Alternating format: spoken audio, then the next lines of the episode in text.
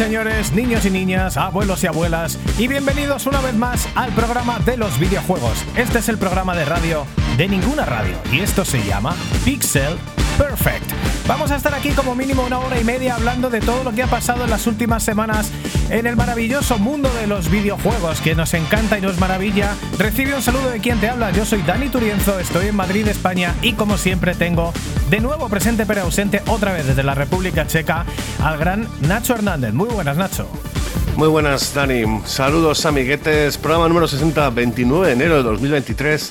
Y efectivamente he vuelto a Praga, he vuelto a mi mazmorra, a mi leonera, en la cual ya por fin tengo mi espacio, tengo mis cositas y podemos volver a hacer el Pixel Perfect separados, sin tenerme al lado, Daniel, que sabes que te molesto todo el rato tocando cosas y tirando botellas de, de whisky y de vermouth.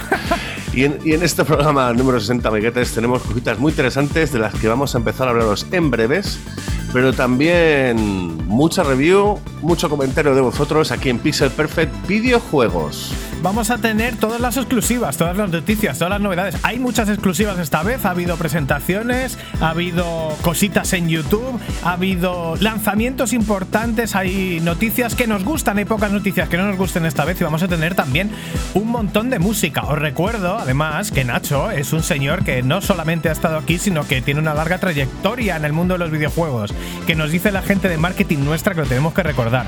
Que Nacho estaba y además has estado con la gente de tu ex trabajo de Hobby Press, de juegos y CIA, de computer y juegos hace poco.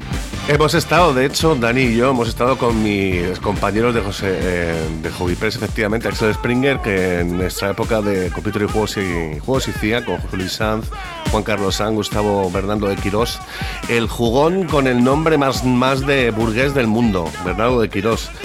Y hemos disfrutado ahí hablando de los viejos tiempos, tomando unas pizzas y luego unas copillas ahí cerca de lo que ha sido Alcorcón, Alcortown. Y hemos disfrutado mucho de ese momento. Ya comentaron a lo mejor un poquito más adelante algún chismorreo que otro. Además, Pero sí, Daniel, también. Sí. Recordar un momentito también que Daniel, de hecho, he visto un tuit de una cuenta amiga de Twitter en la cual se hablaba o se hacía un recordatorio de la revista oficial de Drinkas, en la cual Daniel estuvo trabajando. Nos podéis, por, supuesto, seguir en, el, en, nuestro Twitter, arroba el Pixel Podcast, y a la cuenta amiga Silva de Segueros, arroba Segueros, que ha, ha, publicado, pues eso, una portada de la revista oficial de Drinkas, en la cual Dani estuvo, fue colaborador de esa revista junto al gran Javier Abad. Sí, señor. Buenos y además, tiempos. Y además vamos a, hablar, vamos a hablar de ello, ¿eh? porque vamos a hablar de recreativas de Sega en este programa, que es una cosa que está, aunque no lo parezca, de actualidad, y hablamos un poco más de ello. Sí, de hecho, además es un poco que fuera la lástima que la revista durara tan poco como fue la consola de Sega. Una, Claro. una pequeña. Así es. Bueno, pues lo vamos a comentar y tenemos muchas cosas, como siempre, muy fresquitas, a las que vamos, como siempre, empezando ya el programa y arrancando motores.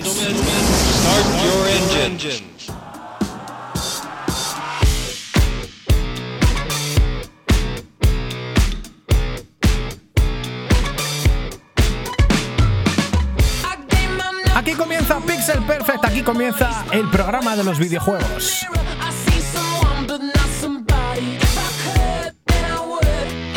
Y en lo más fresco de esta semana tenemos, atención, señoras y señores, un Patreon. El Patreon de Pixel Perfect en el cual vamos a incluir cositas en un futuro y para empezar tenemos un sorteo basado en ello en el cual Dani nos va a dar mucha más información. Escuchamos como siempre la banda sonora de FIFA 21 y que también aparece esta canción de Royal Blood Troubles Coming en Forza Horizon 5 y en más sitios que aparecerá seguramente porque es un pedazo de temazo. Bueno, pues sí, sí, ha llegado el momento. Mira, llevamos un montón de tiempo diciéndoos que vamos a tener Patreon. La verdad que es una cosa que nos da un poco de vergüenza porque esto lo hacemos por amor al arte, por amor a los videojuegos y por amor a hacer un producto como este, que sabemos que sabemos hacerlo y que nos gusta mucho compartirlo con todos vosotros. Esa es la razón y no el dinero. Pero al final sí que es verdad que tenemos nuestros gastos y tenemos que pagar nuestra infraestructura para que esto suene pues como suena, que no está mal del todo y por ello además hemos podido ganar este Claro. año, el 2022, el premio a mejor sonido en un podcast de videojuegos. Y además tenemos que comprar también a Nacho Penas un micrófono al final porque el tío sonaba de culo y no podíamos bajar nuestra calidad de sonido sin que Nacho Cañas, nuestro querido colaborador, tuviera un micrófono en condiciones. Oye, pues eso además es exclusiva mundial, ¿eh? Vamos a tener aquí a Nacho Cañas en breve y con música. eh, eh, con música. Bueno, que va a sonar con música. Él va a sonar, su propia voz va a sonar como música comparado al sonido lamentable del micrófono que tenía. Bueno, eh, pues nada, eh, lo que. Mira, voy a poner esta por aquí ya preparada. Estábamos hablando de que ya tenemos Patreon, lo podéis visitar en www.patreon.com, por supuesto, barra Pixel Perfect Videojuegos. También podéis visitar nuestro Twitter, arroba el Pixel Podcast, y ahí en la descripción, en la bio, tenéis directamente el link. ¿Y por qué os contamos esto? Bueno, eh, solo, solo hemos puesto un nivel de suscripción que son tres pavetes, que os va a garantizar estar enterado de todo, por supuesto, participar en los concursos y también, pues cuando hagamos algún evento presencial, cuando Anoche esté por España, seréis los primeros en saberlo y, pues de hecho, intentaremos quedar con vosotros para conocer un poco a la gente que nos ayuda y nos soporta en el, en el sentido más amplio de la palabra. Aquí De con acceso, entrada- inclu- eh, acceso- exclusivo a la supercena que tenemos de entrada y de salida de la Chete en Madrid, que es un vasco maravilloso donde comemos un chuletón increíble. Y para empezar, ahora mismo tenemos cero Patreons, lógicamente, porque no lo hemos publicitado en absoluto, lo estamos haciendo ahora mismo. Entonces vamos a hacer un primer sorteo con el headset gaming Nacon Rig 500 Pro HA. Esto es muy largo, pero es un headset estupendísimo y muy bonito, eh, valorado en 80 euros, que es a lo que se vende ahora mismo en la página de Nacon eh, o en Amazon. Lo vamos a sortear este mes de febrero para la gente que esté metida en el Patreon. Entonces, bueno, pues mira, ahora mismo es el sorteo más barato del mundo porque tenemos cero Patreons, así que pues con los que entren en este mes, esos van a poder obtener un premio de 80 euros que Va a salir, vamos a salir perdiendo seguro, porque difícilmente se recaudarán 80 euros en el Patreon este mes. Pero bueno, va a ser un sorteo muy barato, pues porque mira, si entráis 20 o entráis 30, pues tenéis muchísimas posibilidades de que os toque, porque va a ser un sorteo muy chiquitillo. Eso, los RIG 500 Pro HA para PC. Eh, o para Xbox o para Play, porque todos son con cable, o sea que ese es el sorteo y podéis entrar desde ya. De hecho, no hace falta ni que compartáis en Twitter, ni que suscribáis a nada, la gente que esté en Patreon directamente para el sorteo. Es la primera vez que hacemos eh, un lo más fresco para nosotros mismos. Bueno, puede que no, ¿no? Porque igual cuando, cuando ganamos el premio también lo Sí, hicimos. pero bueno, también hablamos de lo que pasó en, en la conferencia y oye, pues hay que aprovechar de vez en cuando, que es que es cierto, chavales, que llevamos 60 programas, no ganamos un duro, eh, nos encanta hacerlo, lo hacemos por amor al arte, como bien ha dicho Dani, también lo hacemos también por Dani y yo estar en contacto, somos amigos de toda la vida y es una forma muy divertida de, de hacer cosas juntos en la distancia. ¿Y qué pasa? Pues que, que al final el tema es que nos viene muy bien pues, para pagar licencias del, del Zoom y demás. Que por cierto, Dani, eh, como he invitado yo a la reunión del Zoom y la licencia la tienes tú, me está diciendo que en 10 minutos esto se va a parla. Pues estupendo, vamos a tener que hacer un micro corte para cambiar esta situación en cuanto salgamos de, de lo más fresco. Aún así, tenemos más cosas frescas y como estamos hablando de nosotros mismos y nuestros propios productos, pues tenemos incluso un poco más, además del Patreon, Nacho. Así es, Daniel, así es. De hecho, es algo que nos han dicho desde hace muchísimo tiempo, que te- bueno, básicamente desde que empezamos el podcast. Y es una idea que teníamos nosotros de hacer en lo que era un Twitch. De vez en cuando, unas partiditas, hablar de videojuegos, en una charla, etcétera. Y al final, pues bueno, pues poco a poco hemos ido, hemos ido entrando en, en- en la energía de empezar a hacerlo.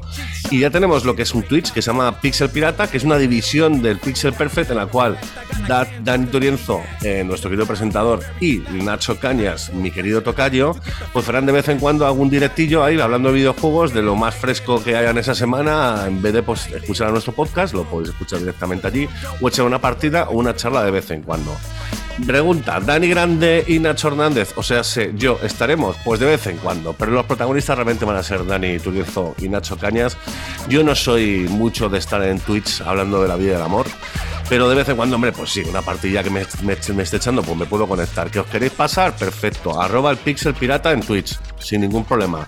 Daniel, eh, has hecho un par de, de tweets eh, already, Already. de momento, y, y la verdad es que te lo has pasado muy bien, porque claro, al final, como te- te- te- la gente entra, te pregunta, eh, empezáis a hablar de videojuegos, de hecho el primer tweet fue cojonudo. Hablasteis del Spectrum, hablasteis de, de videojuegos clásicos, y además luego hubo otro en el cual estuviste manqueando como un campeón con el Ghost of Goblins. Sí, bueno, pero eso era una prueba lo puse en Twitter nada más. Sí, estamos ahí probando. La verdad que con Nacho Cañas, gran compañía, mucho mejor. Porque los días que he intentado hacer Twitch yo solo, oye, eso empiezas de primeros no hay nadie y te pones a hablar solo. Y estás hablando solo, pero solo, solo, solo.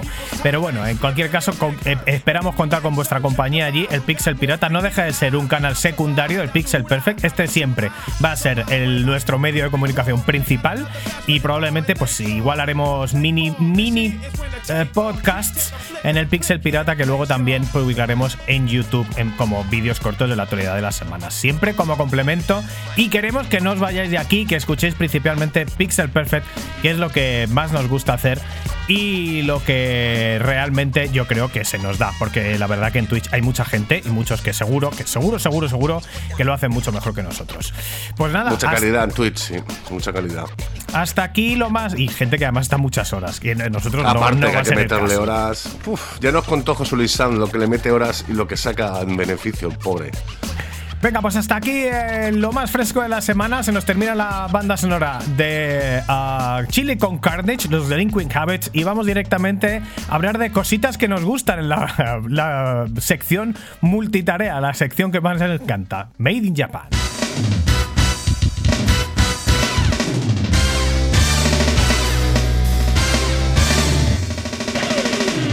Made in Jap- Jap- Jap- Japan.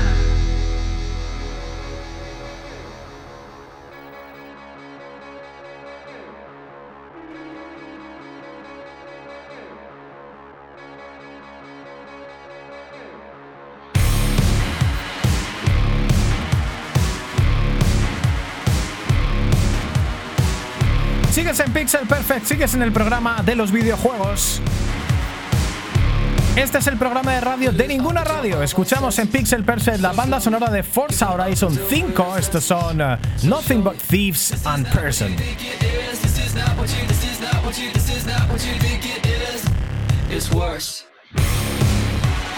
Estamos ya en Made in Japan, la sección, como decíamos, antes del microcorte, que esto hoy, hoy no es 100% directo, por esto que acaba de pasar. Estábamos hablando de que estamos ya en Made in Japan, la sección que nos vale un poco para todo, sobre todo para cosas que no tenemos en nuestras manos o cosas que se salen un poco de lo habitual, como es lo que hemos estado visitando físicamente esta, en este break de esta- estas últimas semanas, Nacho. Sí, amiguetes, eh, bueno, con la excusa de que yo voy a España, pues entonces, claro, empezamos a hacer cosas de videojuegos también allí en Madrid y empezamos a ver gente. De hecho, estuvimos con un ex compañero de Dove 6 visitando el templo de arcade en Griñón. Griñón, que es un pueblo de, de Madrid que está en la zona sur, eh, que pues, básicamente es una asociación que se dedica a la divulgación, preservación y restauración de máquinas arcade, pinballs y videoconsolas desde las más antiguas hasta las actuales. Es una nave que está en la zona pues, del- pues, de las naves de allí de, de Griñón, con diferentes. eh, Una zona industrial. Exactamente, un polígono industrial que, bueno, pues tiene una nave allí con un montón de máquinas, en los cuales pues eh, han, han empezado desde hace unos cuantos meses a abrirlos los fines de semana, pues básicamente desde las, los sábados y domingos, pues los sábados de 11 de la mañana a 3 de la tarde y luego de 5 de la tarde a 9 de la noche. Y luego los domingos abren de 11 de la noche, de 11 de la mañana a 3 de la tarde. Que esto, claro, como es un curro y al final, pues ellos tienen que pagar mucho de las reparaciones y comprar las máquinas y demás, pues evidentemente hay una tarifa para entrar que son básicamente eh, 10 euritos si no eres socio, pero claro, si ves que vas a estar yendo mucho tiempo porque, no sé, te mola mucho las recreativas y, y tenerlas en tus manitas, como cuando teníamos cero añitos, o tienes a tus hijos que le quieres enseñar eh, lo que, cómo, cómo jugaba papá cuando, o mamá cuando, cuando teníais cero añi- añitos, pues tienes la tarifa de socio que son 25 euros al mes. Eso sí, luego los menores de 11 años, de 11 años 6 euros nada más. Eso sí, tienen que estar acompañados de un adulto. Y al final, pues entre pinballs y arcades tendrán entre 60 y 70 máquinas. Más luego consolas clásicas, por la Mega la Super NES, PlayStation y hasta un Spectrum hemos visto por ahí. Pero eso sí, mucha calidad, mucha diversión con la cantidad de máquinas que hemos jugado, los piques que nos hemos echado y que Dani me ha ganado por fin, por primera vez en su vida, al Street Fighter 2. Una cosa increíble, ¿eh? Una cosa increíble. Han tenido que pasar y aparte que cogí el personaje más más clásico de los clásicos, porque bueno, uno de los juegos que tenían era el Street Fighter 2, pero este era el Hyper Street Fighter 2 Anniversary Edition, que igual era uno de los es uno de los juegos más nuevísimos que tienen, porque no deja de ser una versión de 2004, si no me equivoco, de, del Street Fighter 2 que reúne un poco todo, ¿no? Y además puedes elegir si juegas en modo Street Fighter normal, en el Hyper Fighting, en el New Challenger, si tiene los mm. super o no. Y yo accidentalmente cogí la cosa más básica que a lo mejor por eso pude ganar, porque no sé hacer nada de lo guay, de hacer un triple Hadouken para que te salga el super especial estaba claro que a Nacho le pillamos ya medio malo, que por eso, de hecho, es por lo que hemos tenido que retrasar un poquito la grabación de este podcast, porque de nuevo nos, nos azota la, la enfermedad. Pues... Imagino que después escuchan mi voz, madre mía la voz que tengo. Estoy aguantando como puedo, nada más y caballeros. Es una cosa que nos encanta en todas las ciudades que visitamos en Navidades o en las, en las épocas en las que podemos movernos desde la ciudad donde vivimos, visitar lo que hay allí de videojuegos. Y hemos hablado ya de algún sitio que otro eh, de, eSports ah, o eventos de todo tipo, como la Euskal Encounter donde estuvimos. Y por supuesto también aquellos recreativos de Praga, que son los que más nos habían gustado hasta ahora, los eh, eh, Arcade Gri. Arcade que está montado como un museo, todo máquinas originales y es una auténtica pasada. Pero bueno, esto de Griñón, que no lo conocíamos, es algo, pues sin duda yo creo que es lo mejor que hay en Madrid, ¿no? Porque hay un par de bares con, alguna recreativa clásica, pero mm. no son colecciones muy decentillas. Y aquí con 70 máquinas entre recreativas y, pin y pinballs, aparte de lo que tienen de retro eh, de ordenadores y de consolas antiguas, pues es lo más parecido a un museo del videojuego vivo que se puede visitar, aunque esté un poco fuera de lo que es la ciudad, hay que ir en coche yo creo que merece muchísimo la pena. Además, una cosa que me gustó mucho de los recreativos de Griñón es que, por ejemplo, los que vimos en Praga, tenéis unos recreativos que realmente son bastante mejores, con dos plantas, hay una variedad impresionante, sobre todo que las, que las casi todas las recreativas son en su mueble original, hasta las más antiguas, que esto es algo que vale mucha pasta, es muy difícil de encontrar y también de conservar. Pero eh, los que tenemos en Griñón es verdad que eh, los juegos son, están más enfocados a los que se hicieron muy, muy, muy famosos en los recreativos de España y que son juegos que yo no he visto ni en Japón cuando he ido a los recreativos en Japón, ni en Estados Unidos. Cuando he estado en recreativos en Estados Unidos, ni tampoco en Praga cuando estuve eh, en los recreativos de Praga. Por ejemplo, el Tekken World Cup, el típico juego de fútbol, el más jugado de la historia, yo creo, en los bares y recreativos de España, y el Run and Gun. O sea, el, Tekken World Cup sería la, época más antigua de juegos de deporte. Muy antigua. Y, además tienen el mueble, el famoso mueble, este, claro, mucha gente lo habrá jugado en el mueble normal, que básicamente eh, miras, o sea, pues tienes el mueble, miras hacia enfrente y siempre el primer jugador sube para. tiene que subir hacia arriba. Pero este mueble es un rollo mesa. Entonces al final tienes que mirar hacia abajo para jugar y el, jugador 1 está en un lado y el jugador 2 está en el otro. Con lo cual, si quieres echarte unos dobles para competir contra alguien, pues los dos estáis mirando, digamos, hacia el campo contrario, con lo cual está súper bien. Maravilloso el Tekken World Cup, que además dije que iba a reventar al Mike y le gané. Y le ganaste. Eh, aunque se juega un poco raro a dobles ese juego, en realidad, porque las diagonales no, no, van bien, no es una cosa rara. Y luego el Run and Gun que decía yo, que es uno de los. Para mí, el uno. Eh, o probablemente el mejor, en la mejor recreativa de deportes que hay en 2D eh, de Nunca Jamás, ese juego de NBA de Konami increíble que tuvo también una conversión eh, difícil de creer que se pudiera hacer eso en una Super Nintendo, no era igual, pero estaba muy bien.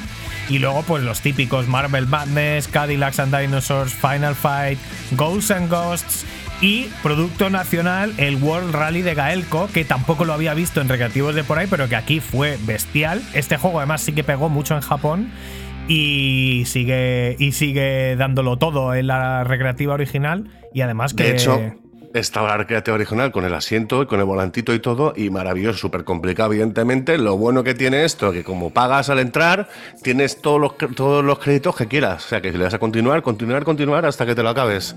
Que por cierto, el Run and Gun también nos, nos hiciste una buena, porque jugamos a cuatro jugadores, porque molaba un mm. montón. Teníamos la máquina, dos en una máquina y otros dos en otra máquina conectados. Mm. Y Dani, que claro, que se acordaba de jugar, nos dio una paliza muy rica al Geller y a mí, que no sabíamos no nos acordábamos de nada, que había, había una especie de mate automático pulsando los botones que ni los acordábamos y nos pegaron un palizón muy rico. Fue muy divertido. Eh, Gun, que además es uno de los juegos míticos porque el que va perdiendo siempre es mejor. Siempre es mejor. Te pasa contra la máquina, que como le vayas metiendo una paliza a la máquina, te va a remontar sí o sí, porque claro, todas las que tires las vas a fallar y todas las que tiren ellos las van a meter. Y aunque les hagas un tapón, van a coger el rebote ellos y la van a meter.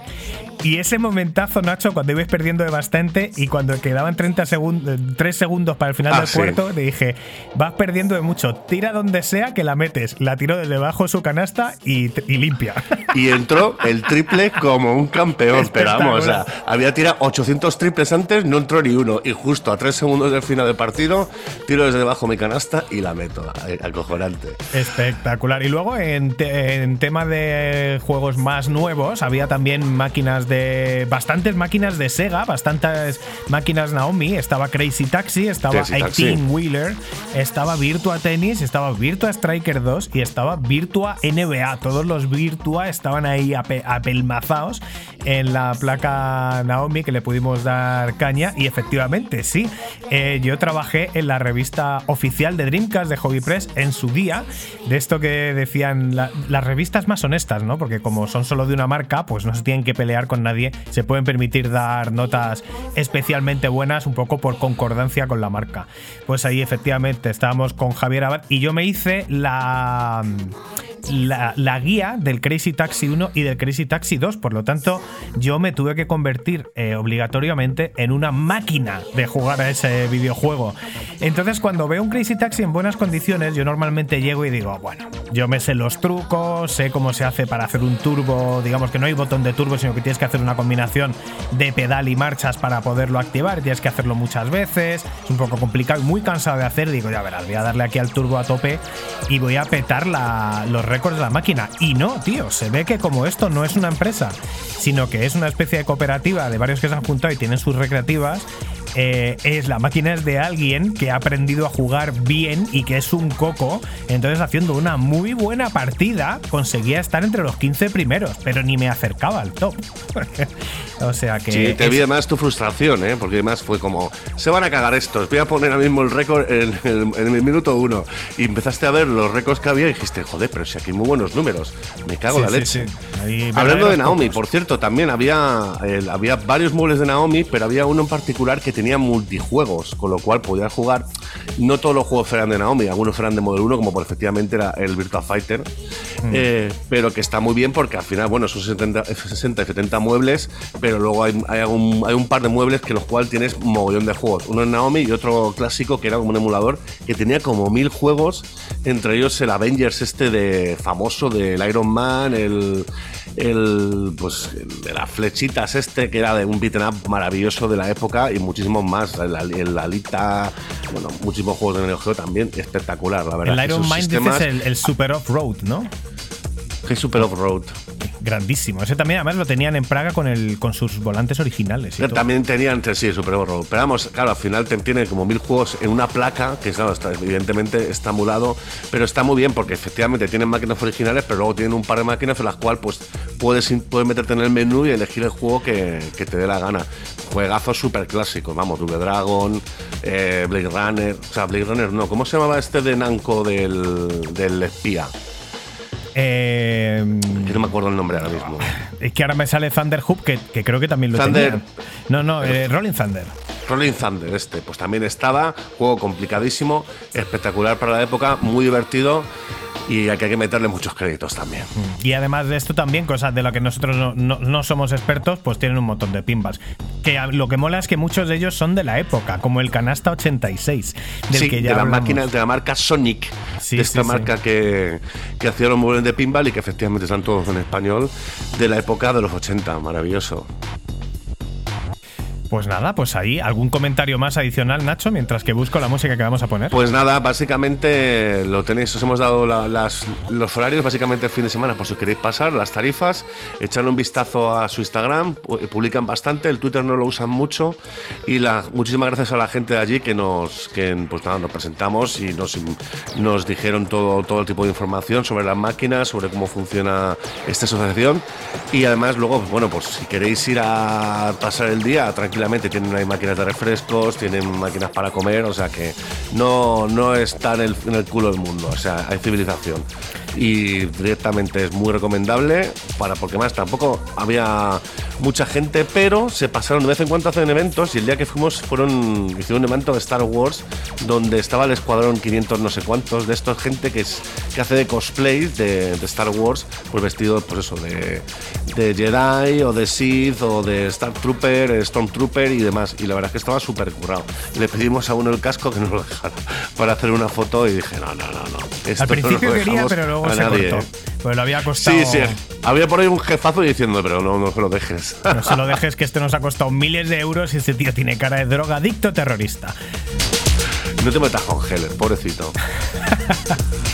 Bueno, pues aquí sonaba la banda sonora de Dance Dance Revolution Universe, la Slow de Kylie Minogue, la remezcla para Chemical Brothers Remix.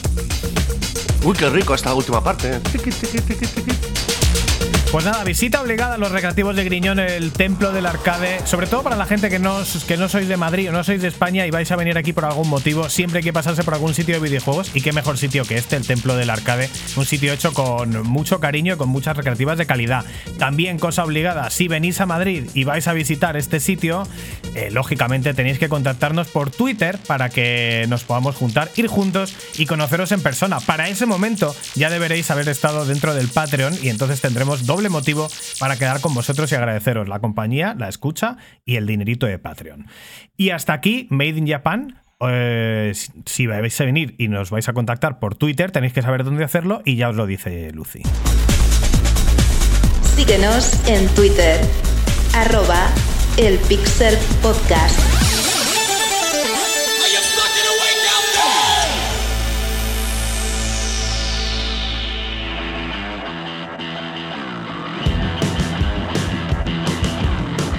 El programa de la música de los videojuegos. Suena en Pixel Perfect la banda sonora de Hi-Fi Rush, juego del que vamos a hablar en breve, los Black Keys, Lonely Boy.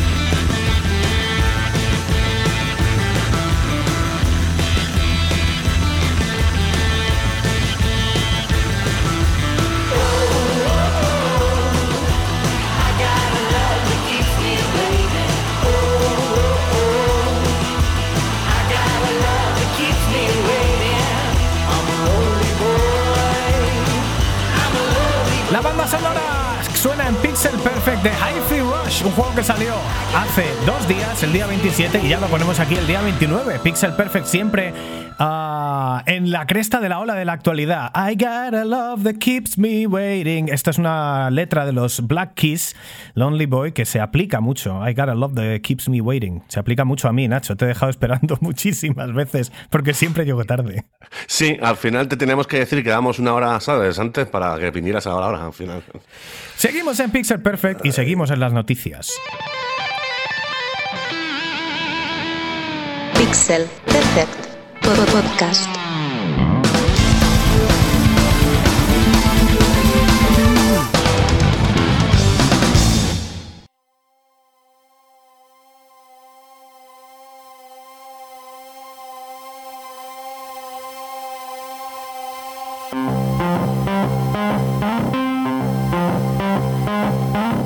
Sigues en el programa de los videojuegos y esto se llama Pixel Perfect Videojuegos.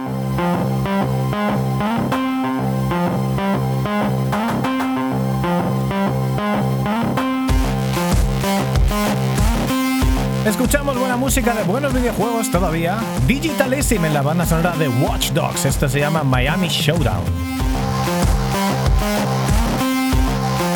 Y escuchando a esta gente de Dietalism, empezamos las noticias eh, en el número 60, el programa Pixel Perfect Videojuegos número 60, 29 de enero de 2023.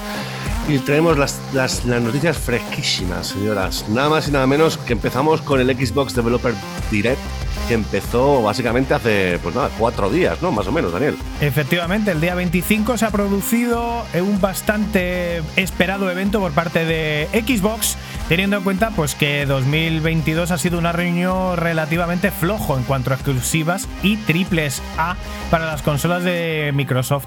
El Bastante evento- flojito, hay que decirlo, Daniel, porque madre mía, el cachondeo, cachondeo de, de las conversaciones que hemos tenido este año ahí en Madrid, con el tema de los exclusivos de un lado y de otro, y efectivamente, la- el- poca cosa, Microsoft, poca chicha.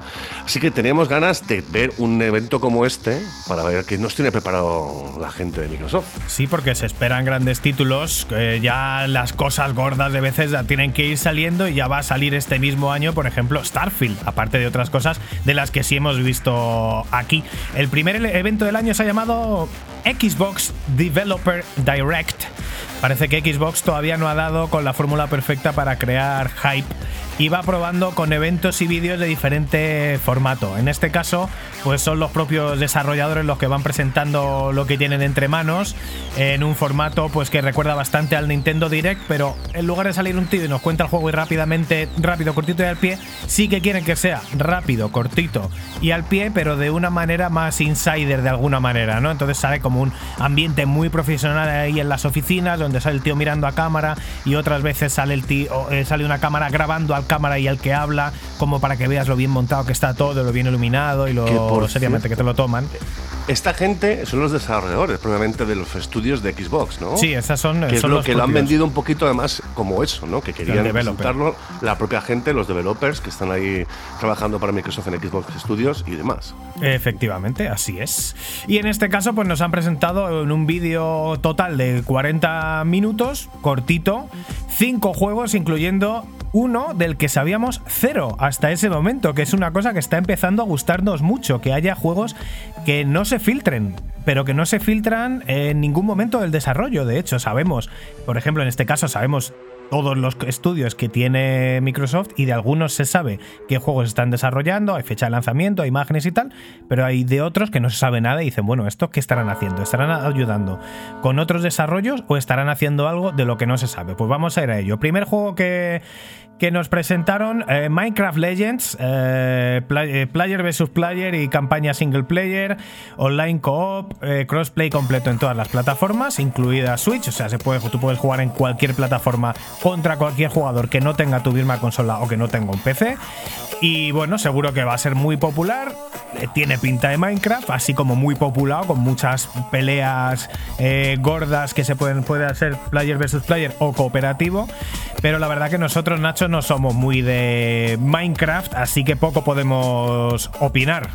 A ver, yo efectivamente, como has dicho, Dani, yo de Minecraft cero. A mí lo de meterme en un sitio a crear construcciones, eh, pillar recursos y demás, lo he comentado mil veces en Pixel Perfect Videojuegos, no me va mucho ese tipo de videojuego, pero macho, viendo el vídeo de Minecraft Legends, esto del rollo PvP y poder crear tu propia fortificación, poder eh, más jugar con otros jugadores y defender o atacar la fortificación del contrario, eso sí me mola, ¿eh? A mí el rollo cooperativo en plan PvP contra, contra otra gente, eso sí sí me mola bastante. Y la verdad es que, bueno, claro, Minecraft al principio, pues eso, construir cositas y poco más. Luego te juntabas con gente, hacías cosas más grandes y tal. Ya han sacado una campaña que otra. El Minecraft eh, Dungeons, por ejemplo, ese también me moló bastante.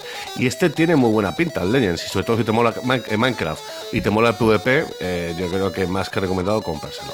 Me parece, me pasa un poco lo mismo que con otros juegos tipo Destiny, que en su día me encantó, pero que si no lo has cogido con tiempo, ahora ya es un mundo tan grande que entrar de cero parece un poco complicado.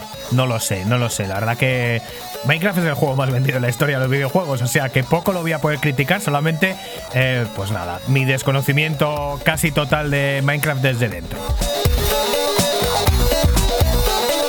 Siguiente juego que nos presentan, Turn 10 Studios. ¿Estos son los de Forza? Pues sí, estos son los de Forza Motorsport. Ojo, otro juego que no es de los que más nos gustan, pero que está por derecho propio en la Champions League de los simuladores de conducción. Y eso es por lo que no nos gusta mucho, porque somos un poco más de arcade, no somos muy de meternos en un juego y vivir dentro de él y solamente ese juego, que es un poco lo que proponen los simuladores. Es para gente que está muy metida no solo en los videojuegos, sino también en los coches casi a manera, de forma Lo definen con dos cojones como el juego de coches más avanzado técnicamente de la historia.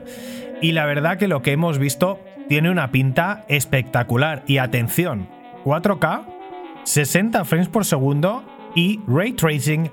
Todo a la vez. No puedes, no es que Por elijas 60K, 60 frames por segundo o 4K o ray tracing, sino que estamos, pues, eh, mm, probablemente la primera vez que veamos algo así en una consola. 4K, ray tracing eh, y 60 frames por segundo. Y además con un aspecto gráfico súper espectacular.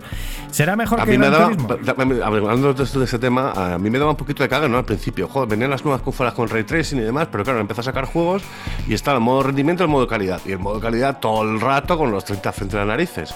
Pero bueno, por fin parece que al menos este juego va a salir con, con ray tracing, con 4K y 60 frames, lo cual está muy bien porque yo ya estaba perdiendo un poquito la, la confianza un poco en Totalmente. son las consolas de última generación. Se habían adelantado un poquito los, eh, los creadores de hardware eh, sacando ray tracing, para lo mejor no era tan potente como esperábamos. Bueno, pues Microsoft ha dicho que hasta aquí. Y Forza Motorsport, pues mira, ya lo tenéis. Y Modo que calidad se supone y modo que- calidad. Modo calidad y modo calidad. Hombre, a lo mejor sacan un modo rendimiento eh, que sería a lo mejor quitando ray tracing y pero que vaya a 120 frames por segundo. Podría ser, Para claro. las- la gente que tenga teles así. Así que, pues bueno, la verdad que el tema de los simuladores se nos va de las manos. No sabemos Mucho. si va a ser mejor que Gran Turismo porque tampoco lo hemos jugado en su profundidad en las últimas versiones. Pero pinta, mm, por pinta, la pinta es increíble, más de 500 coches, clima dinámico. Han metido mucho énfasis en el tema del clima dinámico, que si llueve va a haber zonas que aunque se haya secado siguen más húmedas y por lo tanto no hay dos vueltas iguales y tal.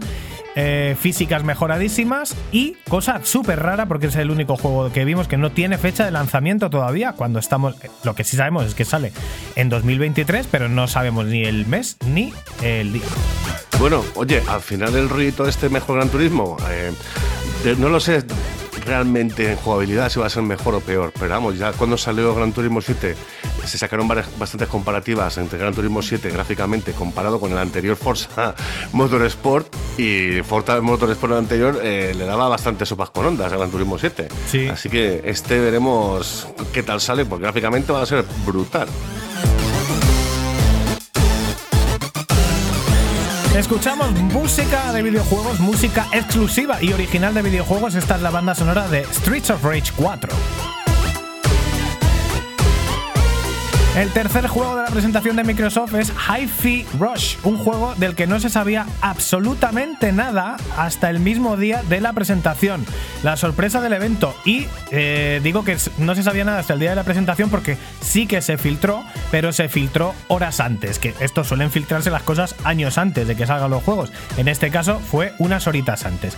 Y ha causado, la verdad, que mucho hype, porque es un juego que si lo ves tiene un parecido muy evidente a Jet Set Radio, pero claro, con todos los años que han pasado desde entonces, pues, eh, pues tiene un aspecto muy lucido con ese eh, efecto cel shading ya del siglo XXI, XXIísimo. Una especie de aventura hack and slash aparentemente con una, eh, una espectacular estética de cómic, espectacular estética de cómic de los creadores de The Evil Within y Ghostwire Tokyo. Hablamos de los japoneses Tango Gameworks. Muy bonito de gráficos, Muy bonito. pero muy bonito de gráficos. Me con un- recuerda mucho a lo que es lo que has dicho tú, Jet Set Radio, pero también luego un poquito al Burning, al Burning Rangers este, por cómo se mueve por dentro de los pasillos. Y luego Hack and Slash total, con las introducciones por medio, eh, muy buena pinta, Daniel. Mm. Es uno de los juegos que más sorprendentes porque no me lo esperaba y a lo mejor sí le puedo dar un tiento. Mm. Japonesada, no japonesada, está entre que sí que no, ¿eh? Decía que muy bonito, con una animación sobresaliente. eh, y, ponía aquí, iba a decir yo que solo nos queda saber qué tal en nuestras manos, lo que he hecho es ponerlo porque ya salió, esto es, esto es una cosa brutal, lo voy a decir ahora mismo, pero bueno, la animación, me sí que me quiero parar en la animación porque mola muchísimo, los personajes son eh, como, como diseñados en plan Japo, se parecen un poco al rollo Jet Set Radio y tienen un toque manga, es una empresa japonesa, es un estudio japonés, Tango Gameworks, y si la animación es tipo Disney, pero una calidad de animación increíble. O sea, cuando tú ves las, las cutscenes, aunque son eh, modelos en 3D, están animados y movidos de una manera y dibujados con el cel shading de, de tal forma que parecen una animación 2D de Disney de los 90. El personaje tiene los gestos de la cara que son como los de Aladdin en la peli de Disney. O sea, que es que es un nivel de animación bestial. A mí me ha dejado eh, alucinado, eh, la verdad. Eh, y bueno, está basado en música. Entonces es un hack and slash, un hack and slash, pero la, la música va cambiando y mejorando a medida que lo vas haciendo mejor. Y tiene un rollo parapa de rappers, que lo tienes que hacer las cosas en el beat de la, de la canción. Y todo el juego va en el beat de la canción. Los semáforos de la calle, las puertas que se abren y se cierran, los pasos de tu personaje, los movimientos de los enemigos, todo va al ritmo de la música. Mola un montón, solo la verdad que he podido jugar un, nada, tres cuartos de hora para verlo antes de, de, de, de- de comentarlo aquí, pero vamos, que las impresiones son excelentes. ¿eh? Oye, Eh, lo de la música es espectacular porque efectivamente hemos puesto antes de Black Keys porque sale en el juego, pero también tenemos a Nine Inch Nails, The Prodigy, The Joy Formidable, Number Girl, Wolfgang Garnet y muchas más, eh, muchas más bandas sonoras. O sea que se Sí, han sí. buscado ahí a unos, a, a unos artistas cojonudos. artistas cojonudos con música comercial y luego con un montón de detallitos. Tienen eh, a nivel de accesibilidad, tienen hasta un modo para daltónicos, Nacho, como tú. Gracias, gracias Eh, por que favor. Además, puedes elegir entre los diferentes tipos de daltonismo que hay, dependiendo de de los colores que suelas confundir. Y luego un modo que nos ha gustado mucho, modo para streamers, donde lo que hacen es que sustituyen las canciones comerciales que te tirarían en YouTube o en, en Twitch por canciones parecidas pero sin derechos hechas exclusivamente para el videojuego. O sea que es que han tenido un mimo al detalle eh, espectacular y un secretismo espectacular porque no se sabía nada y una cosa que nos encantó.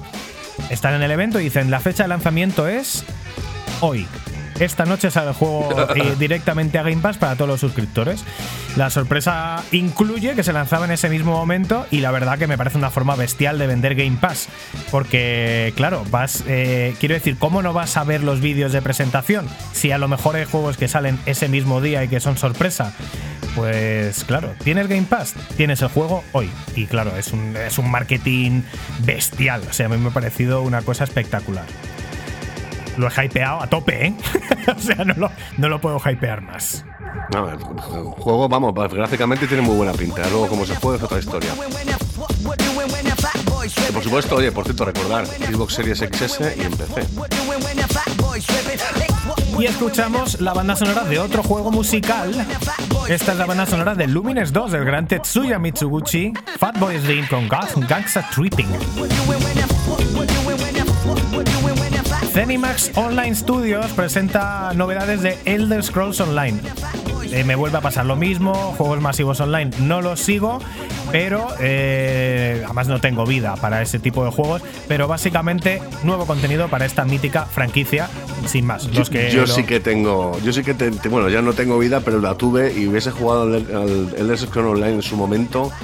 Pero ah, estaba saliendo del vicio de Quest 2 en el clásico, el servidor clásico que sacaron y dije, no me puedo meter más con esto, porque me encanta el mundo de Elder Scrolls y me hubiese hecho un rogue como un campeón, vamos, y haberme jugado online contra otra gente, o sea, con otra gente y haber disfrutado de este mundo, sin duda.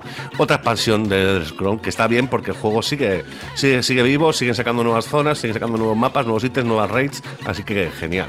Y nos encanta que sigan metiendo contenido y manteniendo los juegos online vivos, que hace mucha falta para la gente que está dentro, darles novedades, pero también queremos que ya vayan pensándose eh, un Elder Scrolls 6, ¿no? Ya de una vez, después de...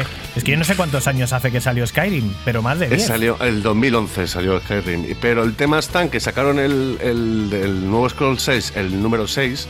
Eh, el- la introducción está hace no sé cuánto fue, un año, un año y medio, dos años cuando lo sacaron y ahí se ha quedado la historia, poco más. Muy bonito el vídeo, eh, hay un, la parte creo que era noreste del mapa, Hammerfall creo que es, no sé. Mm. Y ahí, ahí pues nada, pues ahí estamos esperando. Que claro, tú dime a mí si el 2000, si el Skyrim todavía siguen sacando cosas. Sí, Y si van a sacar este año otro juego eh, de tipo rol mundo abierto como va a ser Starfield, pues yo creo que ya para 2023, olvídate. El último de la presentación, Redfall, una vez más, de Arkane Austin. Otro vistazo más a un juego que ya hemos visto muchas veces, eh, justo al contrario de Hi-Fi Rush, algo característico de Arkane y que ya pasó con Deathloop, que al final lo hemos estado viendo y lo hemos estado viendo y lo hemos estado viendo y hay mucho hype y tiene muy buena pinta. Es un juego muy bonito, Deathloop, pero al final no resultó ser tan bueno.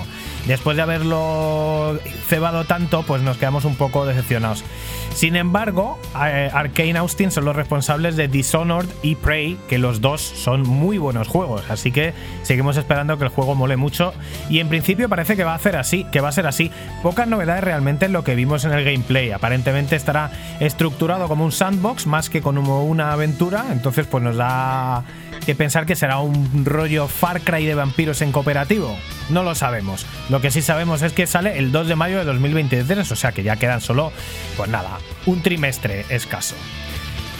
Y no sé si quieres decirme algo de. No, este, este realmente no. Aunque me mola mucho el rollo vampiro, me mola mucho también lo que es la acción con poderes especiales. Pues más, si ya tienes el rollo vampiro con invisibilidad, que si puedes eh, quitar el hechizo de sangre, no sé qué historia, que a lo mejor sale o no, pues muy bien. Pero claro, te iba a decir que bueno, es mayo, el 3 del 3 del 2023 sale de las sofás en PC y, hombre, yo no creo que me dure dos meses el de las sofás, pero voy a estar bastante ocupado.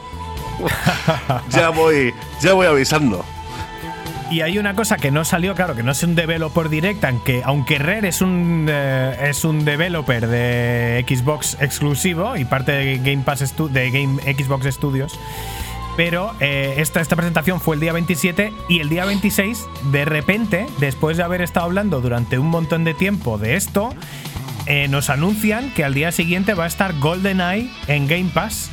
Después de lo que habíamos hablado, que había salido a la luz que el juego había estado terminado para Xbox 360, de, esa especie de remaster, por decirlo de alguna manera, o ese port de, de Nintendo 64 a Xbox 360.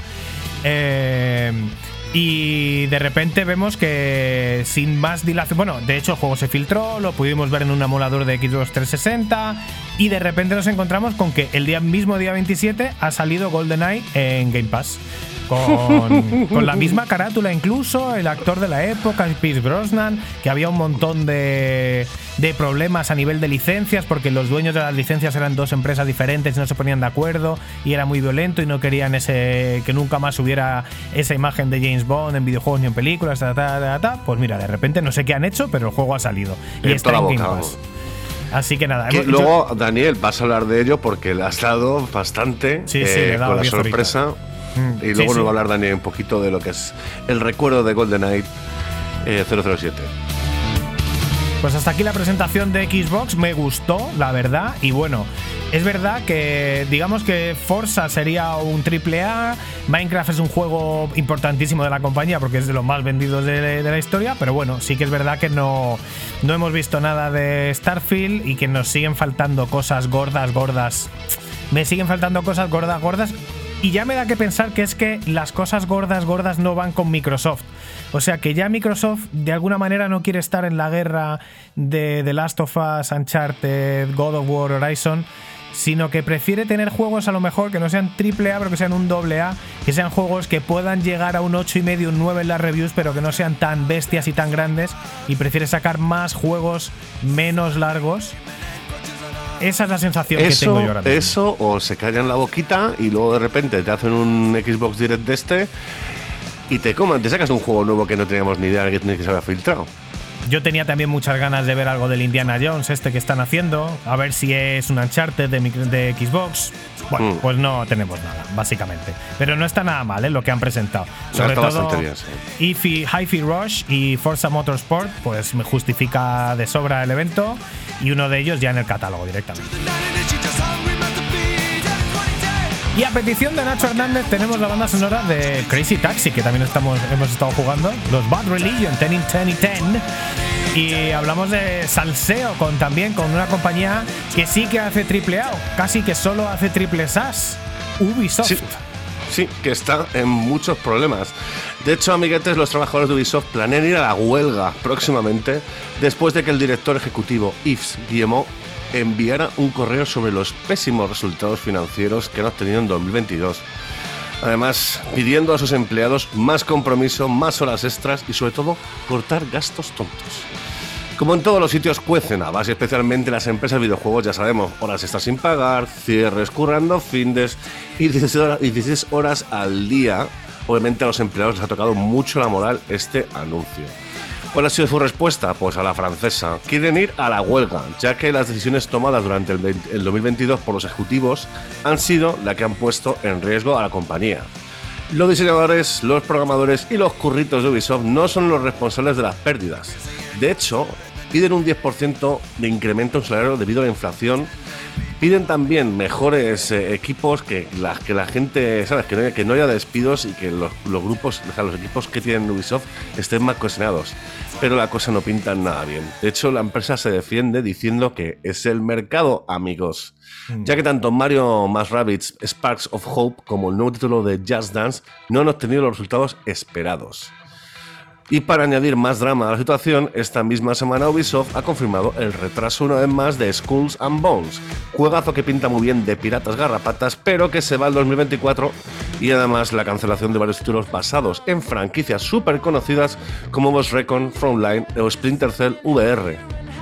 Mamma mía, con la, el Splinter Cell, por cierto, que sacaron el otro día un tweet, bueno, un tweet hace un mes más, o menos, un tweet con las gafas del, del Menda este de Splinter Cell y ahí se quedó la cosa. A ver si van a hacer un remake de Splinter Cell o qué. A mí me moló mucho el Splinter Cell en su momento. Un Splinter Cell con las gafas. Podría ser las gafas de VR, ¿no? Pero si Pues lo está. Claro, pues, Cancelado no sé, quedado. Si ha sido una decisión así extemporánea o es que iban a hacerlo de VR. Es verdad que VR es un mercado muy pequeño y si estás en dificultades mm, es normal que no te la juegues.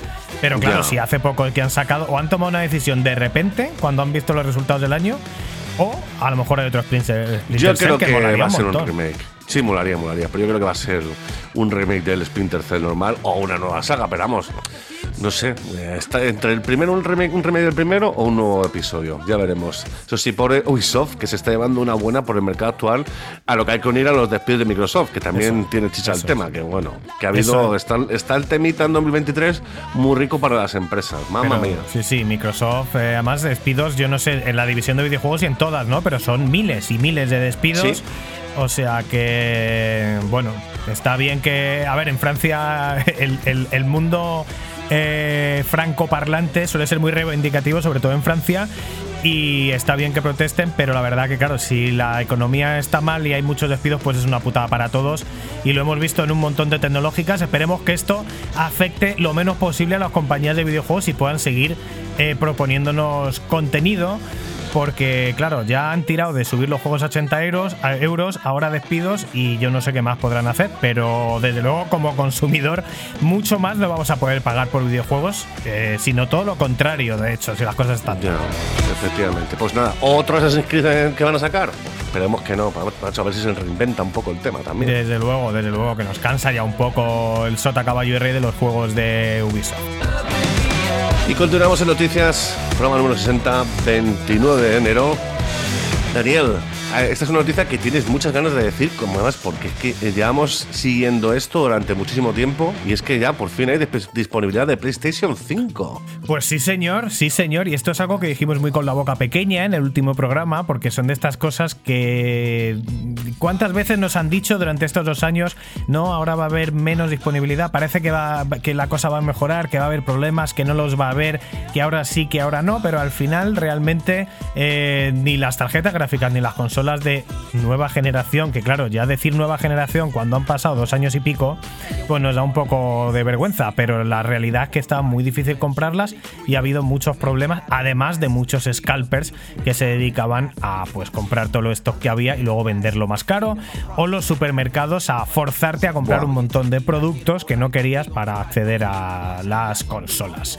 Bueno, pues en el último programa Jim Ryan nos aseguraba que la disponibilidad de PlayStation 5 iba a ser muchísimo más alta a partir de ahora y con efectos más o menos inmediatos. Decíamos que ya en enero, en estas semanas de enero, debería empezarse a notar. Eh, nosotros eso, pues os dimos la noticia, pero la verdad que no nos lo creíamos mucho. Pensábamos que la cosa tardaría bastante en estabilizarse, por lo menos otro mes más, que lo veríamos poco a poco, pero por suerte para todos, parece que estábamos equivocados. Durante estas dos semanas hemos empezado a ver packs eh, en los que obligaban todavía a comprar cosas, pero menos, por lo que el precio final ha ido bajando de 800 a 750, 700, 630, que ya solo te obligaban a comprar un segundo mando, y desde ya mismo nos hemos encontrado por fin alguna que otra tienda que vende de verdad de la buena la PlayStation 5 sin más disponibilidad real al precio oficial que lamentablemente pasados estos dos años subió y son de 550 euros. Pero bueno, por fin, ahora mismo vas a Amazon y está. Amazon se ha protegido contra los scalpers y básicamente eh, lo que tienes que hacer es solicitarla y ellos hacen un análisis de cuántas consolas quieres eh, o cuánto tiempo hace que la compraste. Bueno, básicamente Amazon eh, utiliza sus sistemas de seguridad para intentar que no haya gente que compre para luego revender y intentar vender una a cada, a cada usuario. Pero ahora mismo ya está como vendedor Amazon al precio oficial, le das un botón y te contactarán ellos, te contactarán en pocos días si tienes la consola. Por fin, por fin Sí. podemos comprar una PlayStation 5. De hecho, de hecho hoy, mismo, hoy mismamente en nuestro Twitter, arroba el Pixel Podcast, he visto una foto que ha puesto un señor de que estaban, pues no sé si era Carrefour y tal, con un, con un carrito con 5 o 6 PlayStations que iba a devolver. Porque claro, como ha bajado el precio, pues se las quería, quería vol- devolver y que recuperar la pasta. El muy Ah, cabrón. Ok, sí, pero bueno, pues buena suerte con eso, ¿no? Sobre todo porque los juegos que con los que venían solían ser licencias digitales que si las has activado. mm, mm. Ya, yo creo que se lo, lo vendía ya en alguna Wallapop, alguna de estas tiendas. Ya. Bueno, pues tanto como os adelantábamos, sospechábamos que Sony necesitaba esto imperiosamente para poder lanzar al mercado las PlayStation VR 2 con ciertas garantías. Y ahora sí que sí, si quieres el pack de tener una PlayStation 5 y unas PlayStation VR 2, parece que vas a poder adquirirlo todo, eso sí, soltando 1.150 euracos, que sería el total de la operación, que es un pastón, que las gafas de VR son más caras que la consola, que la consola es demasiado cara y más teniendo en cuenta que es más cara que la Xbox Series S, eh, Series, Series X y que la Switch, por supuesto. Pero aún así, aún así, sigue siendo una forma mucho más barata que jugar VR que en un PC. Y la única competición que habría real sería las Oculus Quest 2. Así que nada, venga, buenas noticias al ritmo de Guajira este que escuchábamos de Far Cry 6, también de Ubisoft, la máquina de churros de los Far Cry, y que a mí me gustan los Far Cry, aún así, no es cuestión de darle por darle a Ubisoft. Más noticias tenemos, los juegos más descargados de PlayStation Store en 2022, Nacho. Eh, amiguetes, Sony ha publicado los juegos más descargados del 2022 para PlayStation 4 y PlayStation 5 en Europa y en Norteamérica. Y la verdad es que hay pocas sorpresas, sobre todo también teniendo en cuenta que mm, muchos de los juegos. Te pongo música lo- que te va a gustar para hablar de ello. A ver, en Pixel Perfect Videojuegos, ¿qué música más? Oh, News. De Watch Dogs Legion, efectivamente. Pues eso, que le estaba diciendo, que hay pocas sorpresas, pero realmente también nos da que pensar, ¿no? Porque muchos de los exclusivos que han salido en 2022 han salido como a final de año, entonces, claro, no están, no están tan descargados como los que vamos a comentar ahora mismo. Para PlayStation 5 en Europa, FIFA 23 lideró la lista de descargas, seguido de Modern Warfare 2, God of War Ragnarok, Elden Ring y Grand Theft Auto 5. De aquí, solamente un exclusivo, God of War. El resto son terceras a third parties. Y ahí, venga, El- vamos a, vamos a ir apuntando. En, en, en en Europa, el, el segundo juego eh, más vendido es un Call of Duty. vamos a ir Sí. sacando conclusiones de esto. Y, y en Norteamérica, ¿qué juegos El juego más vendido. Eh, Call of Duty también. Por delante, atención, amiguetes, de God of War Ragnarok, NBA 2K23, Elden Ring y Madden FL 23. Efectivamente aquí, o, o el único exclusivo es God of War y el resto, pues mira, mucho, mucho deporte, evidentemente NBA y el NFL les encanta y luego el Elden Ring, que a quien no le gusta el Elden Ring, señora. Gran Turismo 7, la última entrada en la franquicia más vendida de todos los tiempos de Sony, se ubicó en el puesto número 9 en Estados Unidos, Canadá y en el número 6 en Europa, mientras que Horizon Forbidden West ocupó el número 8 en ambas regiones. Mm, pero bueno, Dani, vamos a mira. ver. pri- primero, eh, que los juegos, a ver, eh, realmente todos decimos que compramos la Play por los exclusivos, pero los exclusivos nunca son los juegos más vendidos. Eh, entonces, sorprende que estén tan abajo, porque dices, oye, joder, que, está en el puesto 9 Gran Turismo, en el 6 en Europa y, y en el 8 Horizon, que no está mal y está muy arriba God of War. Ya, pero es que son juegos que la gente los ha comprado obligado. No es que los quisieran comprar, que a lo mejor también, ¿eh? pero los han comprado por narices. Y claro, cada juego de la consola eh, que viene con la consola cuenta como venta. De la misma manera que el, Ki- el Kinect Sports, creo. Kinect Sports eh, fue el juego más vendido de la historia de Xbox, porque todos los Kinect tenían un Venían Kinect con- Sports. Entonces, claro, eh, en fin. O sea, que, no, que Bueno. no es- están demasiado abajo los juegos exclusivos Está- de están un poquito abajo, sí, cierto, Mm. cierto, cierto. Sobre todo, a ver, Gran- of War Ragnarok se entiende porque ha salido aún hace mucho, pero claro, Gran Turismo 7 que lleva, ¿desde cuándo lleva? Desde verano, más o menos, eh, o desde antes de verano había salido, o sea que... Bueno, también Gran Turismo 7 es un simulador de, es un simulador de juego de coches y tal, con lo cual también tiene su, su mercado, o sea, nicho, no es tan, no es tan abierto al mundo, digamos. En el caso de PlayStation 4, que se sigue vendiendo, por supuesto, como no, en Europa, FIFA 23 como número uno, seguido por GTA 5, Call of Duty Game, Minecraft y FIFA 22. Claro, FIFA 22. ya sé, claro, se sigue vendiendo un mogollón, o sea que. Y luego el tema de exclusivos, God of War Ragnarok ocupó el número 15, el puesto Claro. número 15, Gran Turismo 7 el número 19 y Horizon Forbidden West el número 20. Claro, que no es por. eh, Estos, son, estos ya son cifras, esos son los puestos reales, porque estos son en Play 4 nadie la- le han obligado a comprarse Gran Turismo 7. Entonces, pero joder, me sorprende que esté peor Horizon que Gran Turismo 7, cuando es un juego como mucho más para todos los públicos, ¿no? Y God of Mm, War sí. Ragnarok 15 también me parece que está un poco atrás. Pero bueno, esta es la realidad de PlayStation, que todo el mundo se la compra por los exclusivos en teoría y luego lo que juegan es al FIFA. Es la realidad. Eh, y al Call of Duty. Entonces, pues mira, no deja de llamarme la atención que, bueno, Electronic ya sabíamos que iba a tener siempre los juegos de deportes arriba del todo. Eh, pero me sorprende que entre los cinco primeros juegos haya uno que ya es de Microsoft, Minecraft, y, eh, y otro, Modern Warfare, que dos que, que en teoría podría acabarlo siendo. Y eso nos va dando Claro. un poco el mapa de por qué, por qué están eh, insistiendo de una forma que va a llegar hasta el final eh, tan exagerada con que, con que Microsoft no adquiera Activision. Y es porque. Normal es que está Sony a hostias con Microsoft precisamente por esto, porque es que de los primeros juegos son Call of Duty y Minecraft. Bueno, Call of Duty Activision Hmm. y bueno, Minecraft de momento es de Microsoft, pero ahí está, Sí, sí, sí. multiplataforma. Sí, este va a seguir siendo multiplataforma, han dicho forever. Continuando con las ventas de PlayStation 4 en Norteamérica, eh, Estados Unidos y Canadá, Modern Warfare 2 también. Call of Duty lideró las descargas de PlayStation 4 por delante de GTA 5, Minecraft, Elden Ring y NBA 2K23. Ahí otra vez ha entrado el, el deporte con NBA. Y de los exclusivos, God of War Ragnarok se ubicó en el número 9 y Horizon Forbidden West en el número 13. Pero Gran Turismo 7 no logró ubicarse entre los 20 primeros. Jolín. Bueno, pues no habrá mira, confianza a lo mejor en que tire tan bien en la PS4 como en la PS5. A lo mejor por eso han pasado. A mí me parece que tienen mejor gusto directamente los jugadores norteamericanos porque un juego, al final es que un simulador de coches es para gente muy de coches. Y Horizon para mí tiene que estar mejor porque es un juego mucho más para todos los jugadores. Y God of War también me parece normal que esté mejor de ventas porque es aún más accesible todavía que Horizon. Juegazos todos, ¿eh? En el fondo, o sea que... Sí, sí, sí. Y ya para terminar, en el tema de PlayStation VR, en la lista tenemos Beat Saber, Job Simulator y Super Hot VR, que ocuparon los tres primeros eh, lugares, tanto en Estados Unidos y Canadá como en Europa, tal y como hicieron en 2021. Creed Rise to Glory ocupó el puesto número 4 en ambas regiones. Ya. Daniel, Bueno. ¿algo de comentar, nuestro experto en VR? Beat Saber es el mejor juego de VR jamás creado, con lo cual me parece normal. Eh, Super Hot VR es la Menuda bomba. afirmación, menuda afirmación.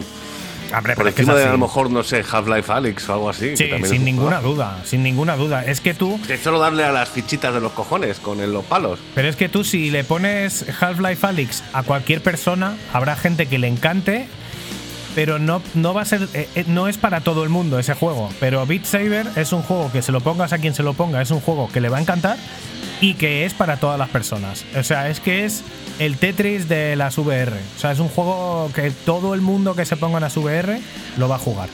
Y Pues sí, probablemente de la gente que pasa por mi casa y, se ha, y ha puesto VR, eh, los que querían irse y comprarse unas VR era por jugar a Beat Saber. Entonces, si se las han comprado, han comprado Beat Saber y de ahí que sea el más vendido de todos. Sí que me sorprende Job, Job Simulator porque me parece, bueno, a ver, es un juego que está, es muy chulo y tal, pero me parece que hay juegos mucho mejores y sobre todo en PlayStation debería ser Astro el, el más vendido. Sí que es verdad que lo regalaron en algún momento con eh, la suscripción y entonces ahí, claro, ya nadie lo comprará porque todo el mundo lo tiene y esa sería la razón. Eh, si fuera a nivel ventas lo entiendo, a nivel de que sean los juegos más jugados probablemente no lo entendería tanto que Job Simulator.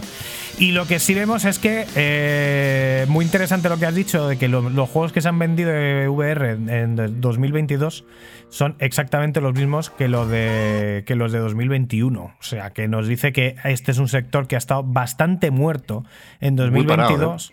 Mm. Y eh, imagino que han hecho un poco de hold your horses, que ahora vamos a llegar con los 13 juegos de lanzamiento y más de 30 en poco tiempo para las, para las VR de PlayStation 5. Pues hasta aquí las noticias y vamos ya directamente con titulares. Keep.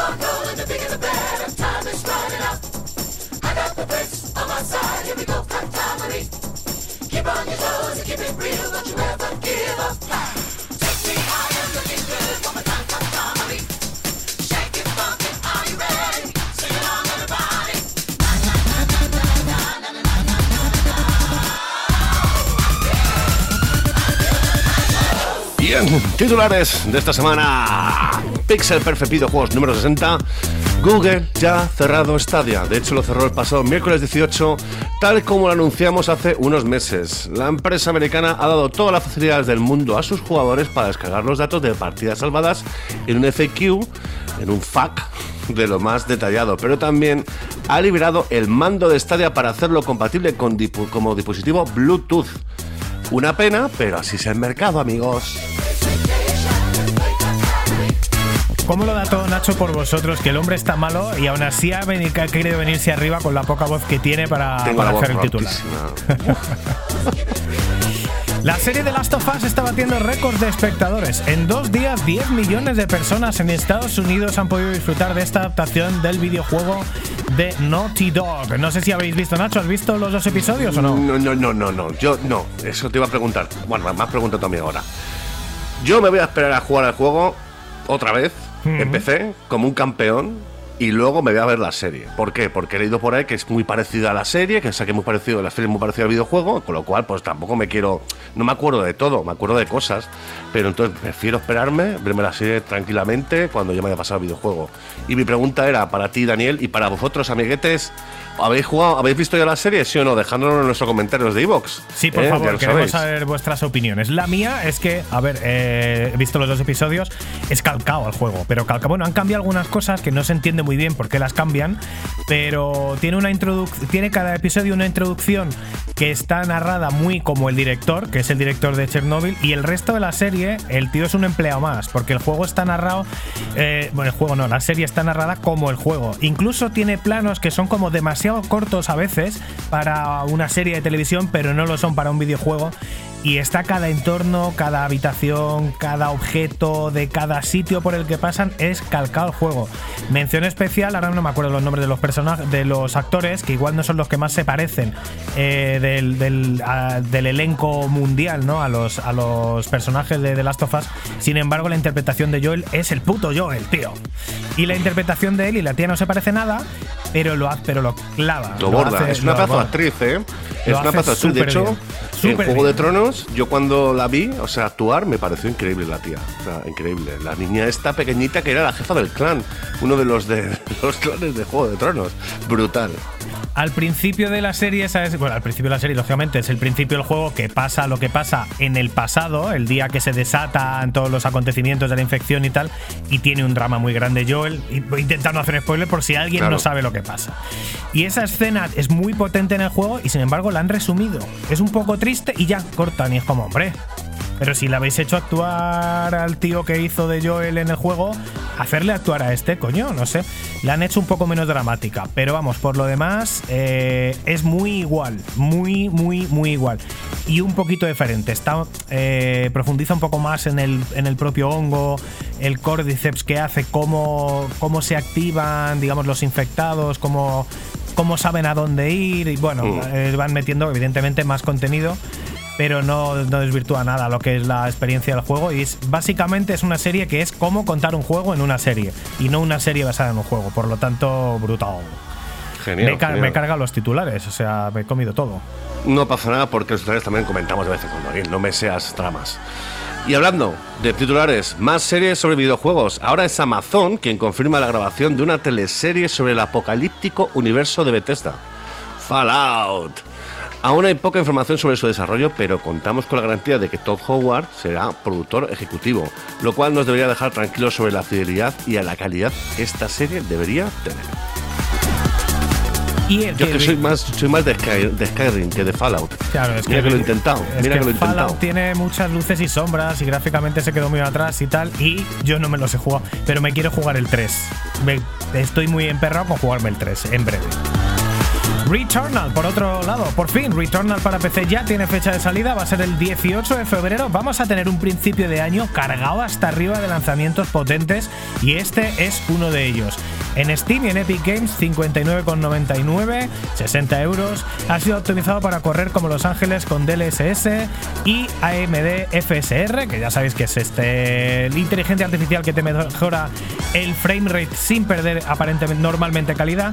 Han incluido nuevos detalles gráficos, tendrán soporte con monitores anchos y además compatible con DualSense. Y DualSense, evidentemente, eh, enchufándolo por cable al PC y, y Dolby Atmos. Eso sí, id preparando un buen pepino de PC porque tela con los requisitos a nivel de optimización. eh, en principio le va a costar correr en ordenadores medios. Sí, vamos, decían que el mínimo el mínimo era una 1070, una Nvidia 1070, que bueno, es una tarjeta creo que de 2015, pero ya estamos tirando el medio, era una 2080. O sea que si ya te quieres poner con los superiores, RTX 3080, 3070, Sí. por ahí eran los tiros. Sí, sí, yo tengo lo justito para que vaya bien y le tengo unas ganas hasta que acabe enganchando una Play 5 con VR, que tardaré. Eh, Medio año, te digo yo que medio año ya. pica. bueno, vamos a ver. Aún tienes que darle bastante a la Xbox Series X, efectivamente. Y continuando en titulares, Dead Space Remake ya está a la venta. Teníamos dudas de si estaría a la altura del que fue un melocotonazo de miedo que salió originalmente en 2008 y que lo petó fuertemente en Xbox 360, PlayStation 3 y PC. Por lo que hemos visto en reviews y en el gameplay, el juego está muy a la altura de lo esperado, incluso mejorando jugabilidad, mapas, habilidades y enemigos. Ha recibido un 9 de IG de IGN y parece que va a dejar a Calisto Protocol a la altura del Betún, que de hecho se ha dejado solo Calisto Protocol a la altura del Betún. Sí. Un hype de, cojones y luego por lo visto muy flojete.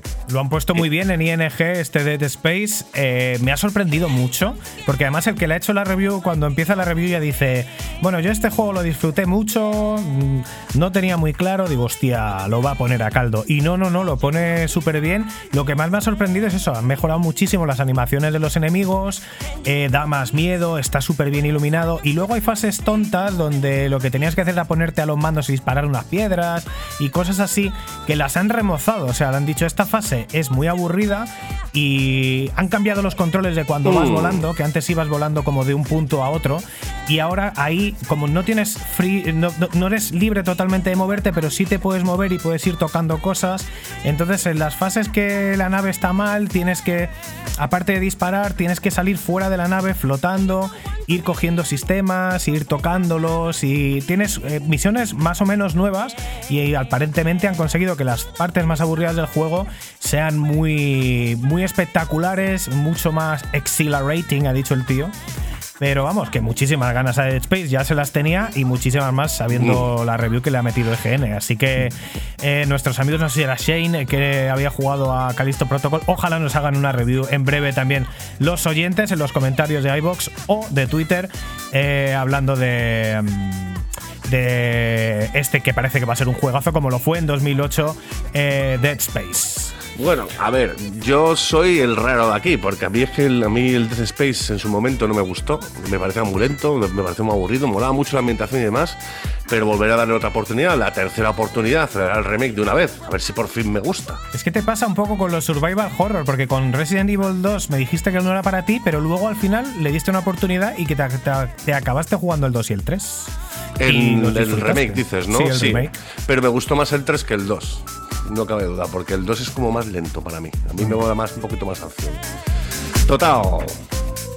Otro juego, ti, hypeado, Daniel. otro juego hypeado a tope en el último año es Howard's Legacy, el juego de Harry Potter, que va a salir ya de ya. Eh, el 10 de febrero ya va a estar en las tiendas físicas y digitales de todas las plataformas.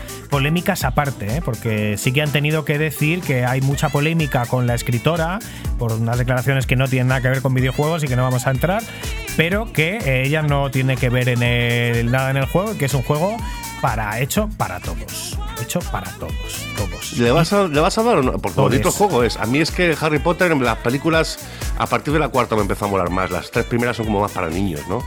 Pero no sé, tiene muy buena pinta. No está en mi radar ahora mismo Howard's Legacy. Yo sé que está mucho hype, pero a lo mejor Nacho Cañas o Dani Grande para mí sería lo óptimo. Porque Bueno. yo no lo veo y yo no sé si tú lo ves. Veremos. Yo a lo mejor si no tengo nada que jugar, que va a ser complicado. Pero bueno. Y para terminar, nuestros titulares en el programa 960 de Pixel Perfect Videojuegos.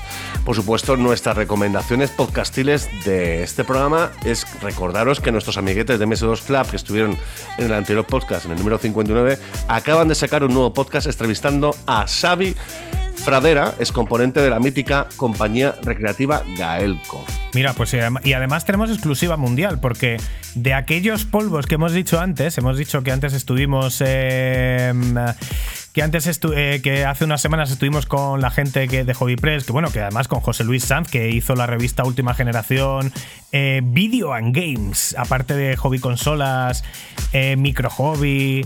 Eh, Juegos y CIA contigo, Nacho, pues estuvimos y hemos facilitado que eh, se pusiera en contacto la gente de MS2 Club con, con José Luis Sanz y va a estar en un podcast futuro que todavía no ha salido, saldrá en febrero, mira, exclusiva mundial. Y lo Bueno, exclusiva mundial ya lo han dicho en Twitter. Bueno, lo ha pues dicho Xavi. fuera. Vale, pues nada. Xavi lo ha dicho en. Twitter esta mañana, pero no, si no, veis, si no seguís el, el Twitter de nuestros queridos MS2 Club, Club, por A, favor, a recordemos nivel decir- audio, primero en Pixel Perfect Videojuegos. Eso sí, eso sí, ahí sí que sí que sí. Y bueno, luego nuestros marcianos favoritos nos retrotraen a los años 80 y 90, hablando de sus experiencias en los salones recreativos en el decimotercer episodio de La Hora de Marcelitos. Y por último, el cortador de podcast ha extraído un fragmento de la entrevista que le ha hecho el youtuber Kaiz Sid a Carlos Gallego, director de Guardado Rápido, a raíz de la polémica que se ha generado por el trato a los colaboradores por parte de este medio. Ah, sí, sí, sí. Que yo no sé si estarás puesto al tema, Daniel. Estoy, estoy puesto al tema que ofrecían eh, dos horas al día de trabajo, 8 euros al mes. Era, es, es una cagadita muy gorda. A ver, es más de lo que cobramos nosotros por el podcast. Sí. Pero. Pero en fin. O sea, claro, si esto no es un trabajo, quiero decir, esto no es una empresa con beneficios. Es de momento por amor al arte totalmente. Eh, y claro, una, una vergüenza, lógicamente. Pues así que termina el tema, básicamente. O sea que si queréis eh, enteraros de qué va el tema, no habéis escuchado la polémica, ya sabéis, buscar al cortador de podcast en iVoox, ahí lo tenéis. Pues hasta aquí la información, hasta aquí las noticias y hasta aquí los titulares. Nos ha gustado mucho no hablar esta vez, eh, o no hablar demasiado, del salseo de Activision y Microsoft y PlayStation porque es súper cansado. A ver, Nah, han dicho y hay nuevos episodios. Es que sigue, sigue el tema coleando. y era en- en- que va a hablar. Que- Ya, di- cuando- yo creo que vamos a dejarlo hasta que ya por fin se resuelva el Sí, tema. a ver, porque ya eh, para arriba, para abajo, para adelante, para atrás, el tira y afloja, creo que lo vamos a dejar. Y ya cuando haya avances en esto, que se vea algo, que haya un pronunciamiento claro, o que haya alguna información que nos haga entender mejor en la infantilidad de, la- de lo que hemos vivido en, las- en los últimos meses, pues ya lo comentamos y mientras tanto nos dedicamos a hablar de videojuegos. ¿Dónde hablamos mucho de videojuegos? Pues en la sección que nos quede, que nos encanta también y que nombró, además, nos, nos la nombró la gente de Modo 7 Podcast, que hoy no los hemos nombrado, pero que les queremos mucho. Vámonos a quemando controles. Pixel Perfect.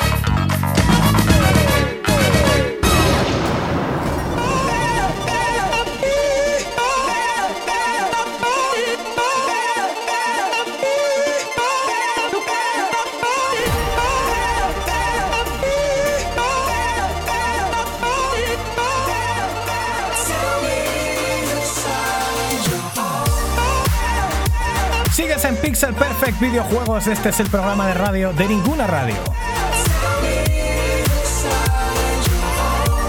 Escuchamos como siempre buena música electrónica de videojuegos. Esto es Madeon You're On en la banda sonora de Pro Evolution Soccer y ahora mismo no me acuerdo de qué año. Pero vamos, Madeon, un productor espectacular que cuando hizo este disco, esto lo hizo un tío con 21 años, ¿eh? Temazo, eh, temazo. Tiene ese rollo French House, un poco que, re- que recuerda al rollito de Cassius, pero más adaptado a los tiempos. Cuando cualquier- empieza el tema, yo me estoy viendo ya llegando a la barra a tomarme una copa y salir a la pista a bailar. Así es cuando estoy con este tema, macho. Bueno, pues estamos ya quemando controles. Ah, esta vez no tenemos compañía, así que Nacho y yo tenemos un poco más de tiempo. Llevamos 80 minutos de Pixel Perfect y no vamos a llegar a las dos horas, algo que nos gusta mucho que pase, que no pasa. Nos gusta que no, no llegar. Y tenemos tiempo para hablar de las cosas a las que hemos jugado. Así que Nacho, por favor, deleítanos con qué cosas has estado jugando tú. Claro, por fin, por fin he vuelto a mi leonera, por fin he vuelto a mi mazmorra, con lo cual ya he podido ponerme con mi PC a jugar a cositas ricas y realmente he estado jugando, pues nada, esta semana, que está, entre medias que estado malo y tal, pues un poquito lo que ha sido Divinity Original Sin 2 Definitive Edition, que es un juego 2018 de Larian Studios, que además están desarrollando ahora mismo lo que es Baldur's Gate 3, que estuvimos hablando ah, pues, en el 2020 que sacaron la beta, que por fin lo terminan y sale en agosto de este año, que es un juego que, Divinity Original, que es un juego de rock clásico que salió en PlayStation 4, Switch, Xbox One, PC y Mac. Yo lo he jugado en PC. Pero tengo mucha curiosidad cómo, se, cómo hubiesen trasladado este juego a Switch y a consola básicamente, porque es que es un juego clásico de RPG en ¿cómo se llama? perspectiva isométrica de toda la vida, que más tiene unas puntuaciones del copón. O sea, 95 Metascore y luego los usuarios un 8,9. O sea, que imaginar lo, lo, bueno que es este juego. Eso sí, claro, recordamos mucho lo que es el típico eh, Baldur's Gate o Neverwinter Night, pero en el año 2018, con lo cual gráficamente es una, es una pasada, eh, manteniendo lo que es el, juego, el rollito de toda la vida de los dados, pero en videojuego lo de siempre, juego de RPG, la historia, pues paranoia del copón. Pero vamos, típico mundo con elfos, enanos, dioses, plano de existencia. eh, Bueno, entonces, eh, no, vamos, no voy a entrar en el tema, continúa lo que fue Divinity Original Sin 1, pero que vamos, que no vamos a entrar mucho en ello porque al final te metes y poco a poco, yo me he enterado muy poco, te vas enterando poco a poco de lo que está pasando contigo. Pero claro, siempre es como juego muy para la gente que tenéis el gen del rol, que ya veo que me pongo aquí un gameplay para acompañar tu review y ya veo que, claro, el gameplay, pues el tío lleva 15 minutos y por supuesto en vamos, está, no ha empezado a jugar, está con el pelo, los millones, tío, el hedor. ¿En serio? ¿Los talentos? o sea, Sí, millones tío. de talentos, millones Sí, de tío. habilidades, millones. Qué cansancio, tío. Dame un juego, dame un tío, ya iremos poniendo las habilidades después. Daniel, tío. déjame hay, jugar. hay- hay que. Pues, y te, vas, te bajas luego el de Witcher, que aunque no tiene vale creación de personaje, también te vas a enterar tú con el de Witcher. Total, que es efectivamente un RPG, pues típico, pues te creas el personaje, aunque varios personajes pre- ya preseleccionados, que también por la típica clase de guerrero, no sé qué, no sé cuánto, es un típico Baldur's Gate, no Winter's Night, isométrico por turnos, con conversaciones con múltiples NPC, a los que más mola mogollón porque podemos matar, si nos caen mal, los podemos matar y, y llevarnos su equipo. Luego muchísimas facciones, eh, ítems, pues el craftear, el lootear, el vender y comprar para mejorar el equipo mientras avanzamos en la historia. O sea, RPG puro y duro. Clases, pues bueno, pues muchas y diferentes. Clases y habilidades que no se limitan al típico guerrero, mago o pícaro. De hecho, se pueden mezclar habilidades, lo que da al combate mucha variedad. Podemos pedir incluso a reclutar a compañeros a los que podemos modificar a nuestro gusto. Por ejemplo, pues un tanque, un guerrero, pues que sea que haga tanto daño con la espada y que se cubra bien con el escudo y que luego tenga habilidades, pues de que mete un mazazo al suelo y levanta un muro de piedra que hace un daño de área a varios enemigos.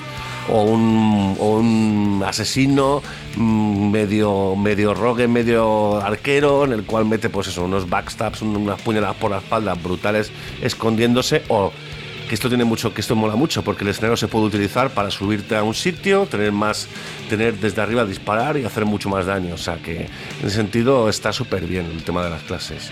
Luego el combate, pues combate por turnos. Tiene cada personaje tenemos, puedes llevar hasta cuatro personajes. Hay gente que se lo juega con uno o con dos. Yo he empezado, como soy nuevo, he empezado con cuatro personajes que más o menos, pues mira, pues tengo mi tanque, tengo, tengo una especie de curandero, tengo luego un mago que va a hacer daño de PS y tengo mi rogue, que hacer daño de PS a, a saco. Entonces, claro, cuando mueves cada personaje, pues tiene unas habilidades que cuestan punto de uso, en lo que sea a lo mejor en maná en otros juegos, pues aquí, pues si te quieres mover aquí, te cuesta un punto de AP. Que quieres moverte más lejos, tres puntos de AP, pero luego para atacar te cuesta dos puntos, puntos de AP, con lo cual es muy táctico. Tienes que intentar eh, tener una estrategia clara antes de empezar a moverte por lo que son los escenarios y plantear un poco la batalla que tienes delante. Mola mucho también que hay combinación de hechizos para hacer aún más daño. Pues por ejemplo, pues si yo tengo hecho una, un- hecho una, bomba de aceite al suelo en un pasillo y luego tengo un mago que echa un hechizo de fuego, pues crea un muro de fuego. Entonces los enemigos cuando vayan a, atacarnos para cruzar el pasillo se van a quemar, vas a quitarle vida. O sea, puedes plantarte en tu rinconcito y dejar que los enemigos vengan y utilizar el escenario para, para putearles. Eso está súper bien. Luego, ¿qué pasa? El tema de, la jugabilidad, pues es difícil. Es difícil, sobre todo si no, si no te mola ese tipo de juegos. Por eso tengo curiosidad de verlo en consola, porque es un juego tan típico de PC de toda la vida, un Baldur's Gate, un Winter Nights, que verlo en consola, pues a ver qué tal lo han hecho. Y es difícil, pero tiene una curva de dificultad que nos va enseñando y complicando las cosas poco a poco. O sea, más de hecho, luego cuando, cuando lo haces bien, mola mogollón y te quedas como muy bien, muy, muy a gusto contigo mismo, porque premia la buena estrategia sobre un combate sin sentido, en plan de, pues yo que sé, mandas un mago adelante en vez de mandar el tanque a que se dé la leche. Pues eso no tiene mucho sentido en ese tipo de juegos. Eso sí, luego, largo de narices. 60 horas para el modo rápido, digamos, de que haces las quests, la principal, pim pam, pim pam, o 150 completando todo el juego, con misiones de, pues eso, secundarias o exploración, porque, porque hay ítems escondidos, o hay una cueva que no ves, tienes que explorar para, para entrar, y luego te encuentras con una mazmorra del copón. O sea que en ese sentido está llenísimo de cosas y sobre todo es muy divertido. Sea, y a mí lo de la estrategia cuando funcionan los combates es una sensación de decir, qué bien lo he hecho, y claro, cuando no funciona es una putada, porque te pueden matar el personaje, lo puedes revivir, vamos. Esto es el clásico F5 para salvar, F9 para, o sea, F12 para volver a cargar, porque al principio sobre todo cuesta un montón. Pero bueno, lo bueno es que si eres un amante de los RPG clásicos isométricos, pues te va a encantar. O sea, es probablemente tan bueno como en el Winter Nights, tan bueno como Baldur's Gate, pero es mejor. Claro, también es un juego de 2018, entonces veremos a ver qué tal Baldur's Gate 3.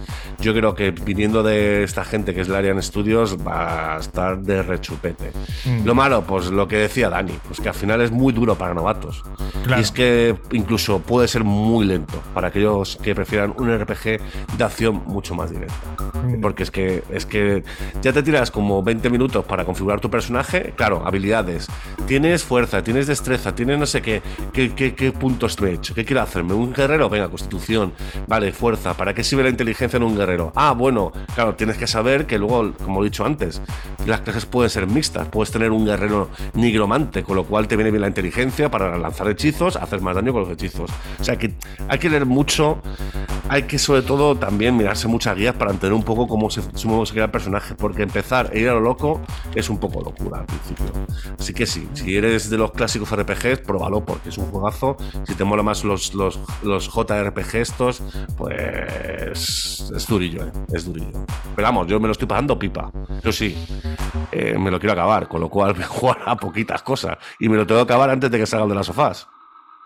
Bueno, pues es que yo a mí me encantaría comentar cosas sobre un juego de RPG de este estilo. Solo te puedo comentar de los gráficos que veo, que me gustan, están bien, isométricos. Eh, ya lo del personaje ya me ha matado, ya me ha matado. Y ya lo que veo de que el propio anuncio juega, que es complejo y profundo a nivel de, de las peleas, pues es que se Es, ve- es increíble. sería un auténtico paquete. Entonces, yo te lo que te puedo aportar es que los. Mira, mi, mi juego RPG que yo he jugado, eh, perspectiva isométrica, Dark Savior, tío. Ese es el que Pero me ha ese es de venido la de, de Sega, más, ¿no? De Mega De. Saturn, tío. Saturn. Ah, Saturn. Qué bonito es el juego este, por Dios. Mira, mira, no sé si, no sé si lo ves. ¿Lo Ah, ves sí, claro. Sí, Dark Savior, sí. sí, Juego sí. precioso en isométrico en Saturn, que, que mira Claro, que pero esto es, pues eso, un mini, mini plataforma, luego un enemigo, atacar, atacar, atacar. Bueno, muy clásico de la Claro, época, sí. JRPG a tope y sencillito y de hace mil años, claro, cuando no se había profundizado en juegos de rol de la manera que se ha profundizado ahora. Y En consola, en PC, claro, en PC sí, porque Baldur's Gate es de más o menos esa época. Claro. Y, y la complejidad de Baldur's Gate es Dungeons and Dragons. O sea, es lo de tirar los daditos y de la fuerza para qué sirve esto y la inteligencia para qué sirve lo otro. O sea, hechizos, tienes energía, tienes mana, puf. Es lo que tienen estos juegos. Pero cuando te molan, te molan y te encanta. Y esto es de lo mejorcito de RPG que hay de los últimos pues, cinco años. Pues, ah, y además juego eso, con Metascore de nu- 95 y usuarios 8,9. O sea que malo, malo no tiene que ser, aunque para mí, fíjate que ni me sonaba. Pues nada, eh, y vamos a ver lo que te cuento yo, ¿no? Sí, porque vamos, también, claro, llevamos con Dani en los últimos programas que hemos estado con la gente de Microsoft Cloud, que al final no pudimos hablar mucho de lo que Dani quería hablar, por ejemplo, en Finobi 3, pero yo creo que antes de entrar en esto, Daniel, cuéntanos la sorpresa, ¿no? Cuéntanos la sorpresa que has tenido, que fue el día 28, ¿no? Realmente. El 27, Fue- el mismo 27 que Ve- salió. El mismo 27.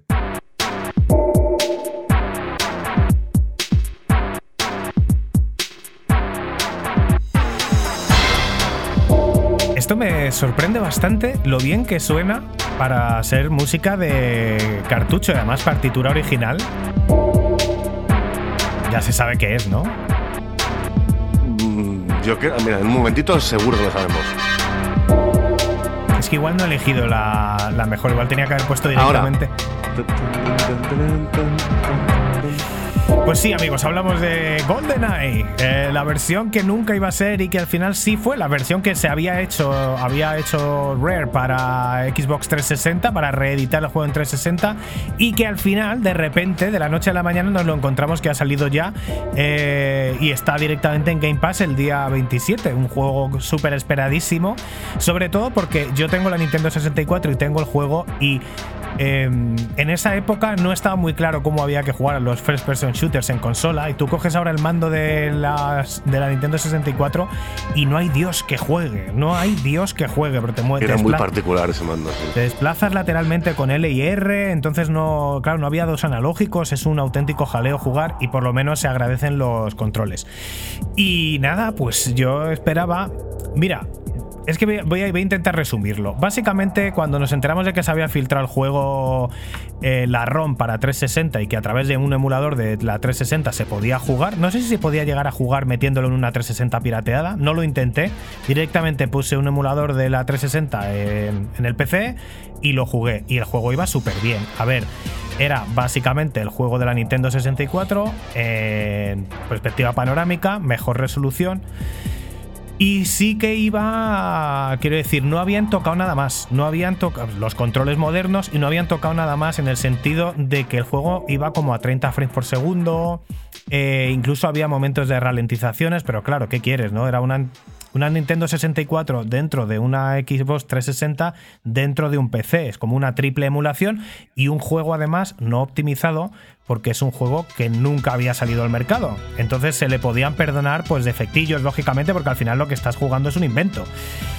Pero, oh sorpresa, eh, ha salido el juego en la Xbox Series X y digo, bueno, le habrán tocado un montón de cosas ya como producto más grande, ¿no? Pues no.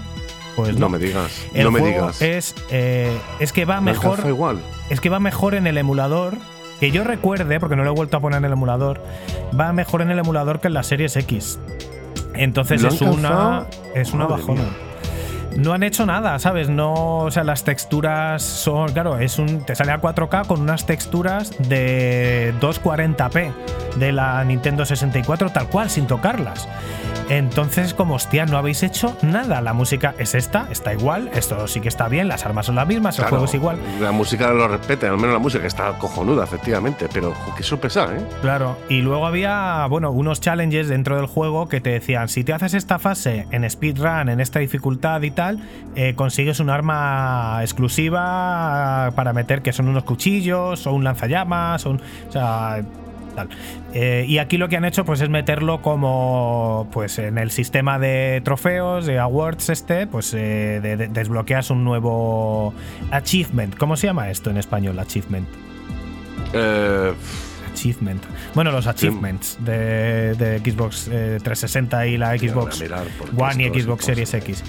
Pero bueno, la verdad que gran decepción cuando me pongo a jugar y me veo que ya en la primera fase hay una ralentización de cojones y luego llegas a las fases de la nieve y pasan cosas como que de repente se transparenten, ¿sabes? Donde se cose un polígono con el siguiente se vea como transparente y parpadee, flickering o como se llame eso, es como, hostia, tío, esto está súper cutre. los logros, es un, es un logro. Un logro, claro. Pues Joder, eso. madre mía. Lo han metido en el sistema de logros. Pues Así me alucina un poco lo que dices del tema de gráficos también, o sea, que se lo han dejado ahí, pero vamos. Es que es una, eh, claro, es una, currado. es una emulación de Nintendo 64 tal cual, o sea, sin más. Y es como, hostia, pero podíais haber hecho algo, ¿no? O sea, claro, ya no sé si ahora te vas a poner a abrir código de Nintendo 64, pero claro, sí que me pensaba que el juego estaría portado a 360 y que iría pues como en una 360, fino, sin más, y aunque sea que no tenga ralentizaciones y lo mínimo para que si había glitches gráficos en la 64, evidentemente no me digas que es por respeto al original, no me respetes los glitches Claro. gráficos y arréglalos, ¿no? Haz algo. Entonces, no sé, macho. eh, por poner algo bueno, eh, que a lo mejor han conseguido desbloquear la licencia y en 48 horas han dicho, sácalo, ya le, ya le haremos algún update. Pero claro, no sé, a mí me ha dado un poco de bajona. Aún así me ha hecho mucha gracia. eh, claro, es un juego que era ya, era amplio, pero son fases como cortas, es un juego difícil.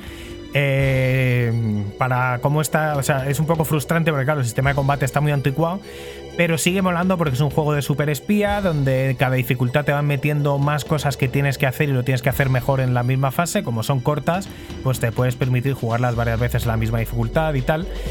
Y es que GoldenEye para mí es un juego absolutamente legendario, entonces está bien poderlo jugar en un controles modernos, en una tele grande y a 4K y tal, pero Eso te iba a decir, le que el control al menos lo han adaptado a lo que es eh, los Sí, dos- sí, a el control juegas como menos un Call of Duty. ¿no? Claro, claro. Pero ya era Madre bueno. mía. El que jugué emulado eh, de que nunca salió en 360 ya era eso. O sea, es exactamente igual, pero los fallos no eran de emulación, sino que están ahí. Que haya ra- ralentizaciones en un port de Nintendo 64 en 2023, pues hombre, no, no. No puede ser, no puede ser. Y me has Así metido que- como 11 horitas, además. O sea, que, Sí, sí, tenemos la metí- información. Es que, claro, son de estas cosas del hype, porque el juego salió eh, yo me enteré el día 27 que había salido, dije, ¿y esto cuándo ha salido? Coño, el mismo día 27. Pues ¿sabes qué te digo? Que acaba de salir, pues nada, me lo bajo. Claro, juego pequeñísimo, pues, bajó en, no sé, un minuto y dije, pues lo voy a poner ya. Y de ese momento pasaron 10 horas sin levantarme a mear porque el juego realmente a mí me gusta, ¿sabes? Aunque con todos los fallos que tiene. Pero vamos, sí que hay, hay fases ya súper indigeribles, ¿eh? O sea, como te acercas a un tío y ves unas texturas borrosísimas de, de Nintendo 64, que encima eran las caras de los pro- programadores, los malos, y es medio cómico. Pero, el- o sea, lo que es, luego los mapas están muy bien hechos, las fases están bien hechas, tiene cosas muy chulas, o sea, tiene cosas de Half- Half-Life de la época, o sea que tienes que rescatar rehenes, tienes que. eh, en el momento que te ven que vas a rescatar un rehén le disparan, si no el tío pues corre y más o menos hace el mapa bien, o sea, en las cámaras de seguridad puedes hacer stealth más o menos, vamos, que es que es un juego sub- increíble para... No, en su 1900. momento era espectacular. Es- Sí, en, sí. en su momento el GoldenEye 007 en 64 la supuso un antes y después en juegos en primera persona para, para consola. Así es, lo que pasa es que claro, que no es que haya envejecido mal, ha envejecido mal en la Nintendo 64, pero claro, si te lo sacan en Xbox X, coño, lo que esperas es que al menos pues te lo hagan, pues no, no es que me pongan la saturación alta, pero un poquito más cuidado, ¿no? Y sobre todo, que es lo que decías tú, que es un flickering ahí, pues, coño, currarlo para que eso no esté. No sé, es un... me- yo me esperaba, o sea, Claro, yo, lo- yo sé que a ti te encanta, a mí te me encanta también, pero es un juego que a lo mejor jugar dentro de X. Pero claro, cuando me has dicho ya te contaré, ya te contaré, yo estaba diciendo, joder, le ha encantado, le ha encantado. Joder, pues qué pena, Dani. Sí, sí, sí, un poco regular, sobre todo porque no estamos acostumbrados a esto, ¿no? Porque tú te juegas ahora el Gears of War 2 de la 360, que no es oficialmente remaster ni es oficialmente remake, pero solamente con las mejoras automáticas que le han metido, ya se ve a 4K, va a 60 frames por segundo, se ve muchísimo mejor. Eso con uno de la 360, joder, pues uno con un juego que es propio de Rare, que tienen los derechos para hacer lo que quieran y que lo han desbloqueado, lo podrían haber mimado más. Yo espero que hagan algo más con él, oye, pero de momento pues es solo, solo ok. Y bueno, nada, pues ahí en el Game Pass pues eh, tienes un montón de clásicos. Tienes ahí, pues mira, eh, GoldenEye, Doom, Quake, Doom 2, Doom 3. Tienes un montón de FPS clásicos para jugar, que está muy bien a nivel conservación, eso sí.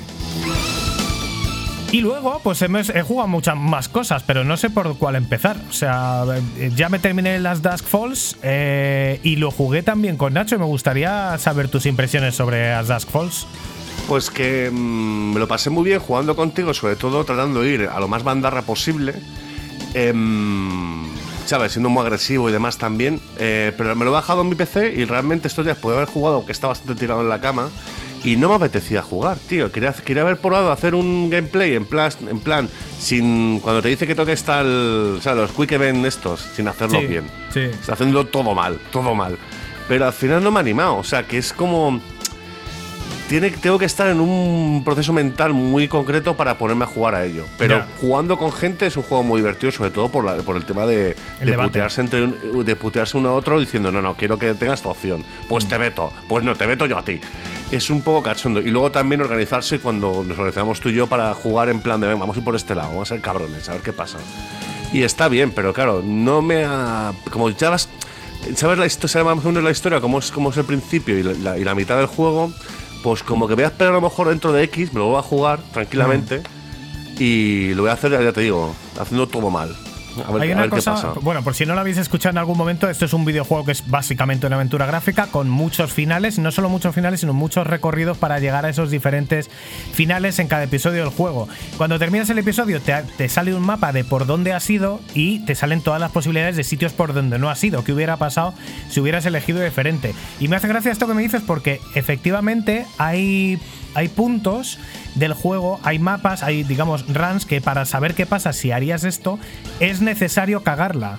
O sea, tienes que hacer mal los Quick Time Events y que si estás colgando de. tienes que dar al botón para no caerte, tienes que dejar que se caiga y eh, hacer las cosas mal desbloquea cosas.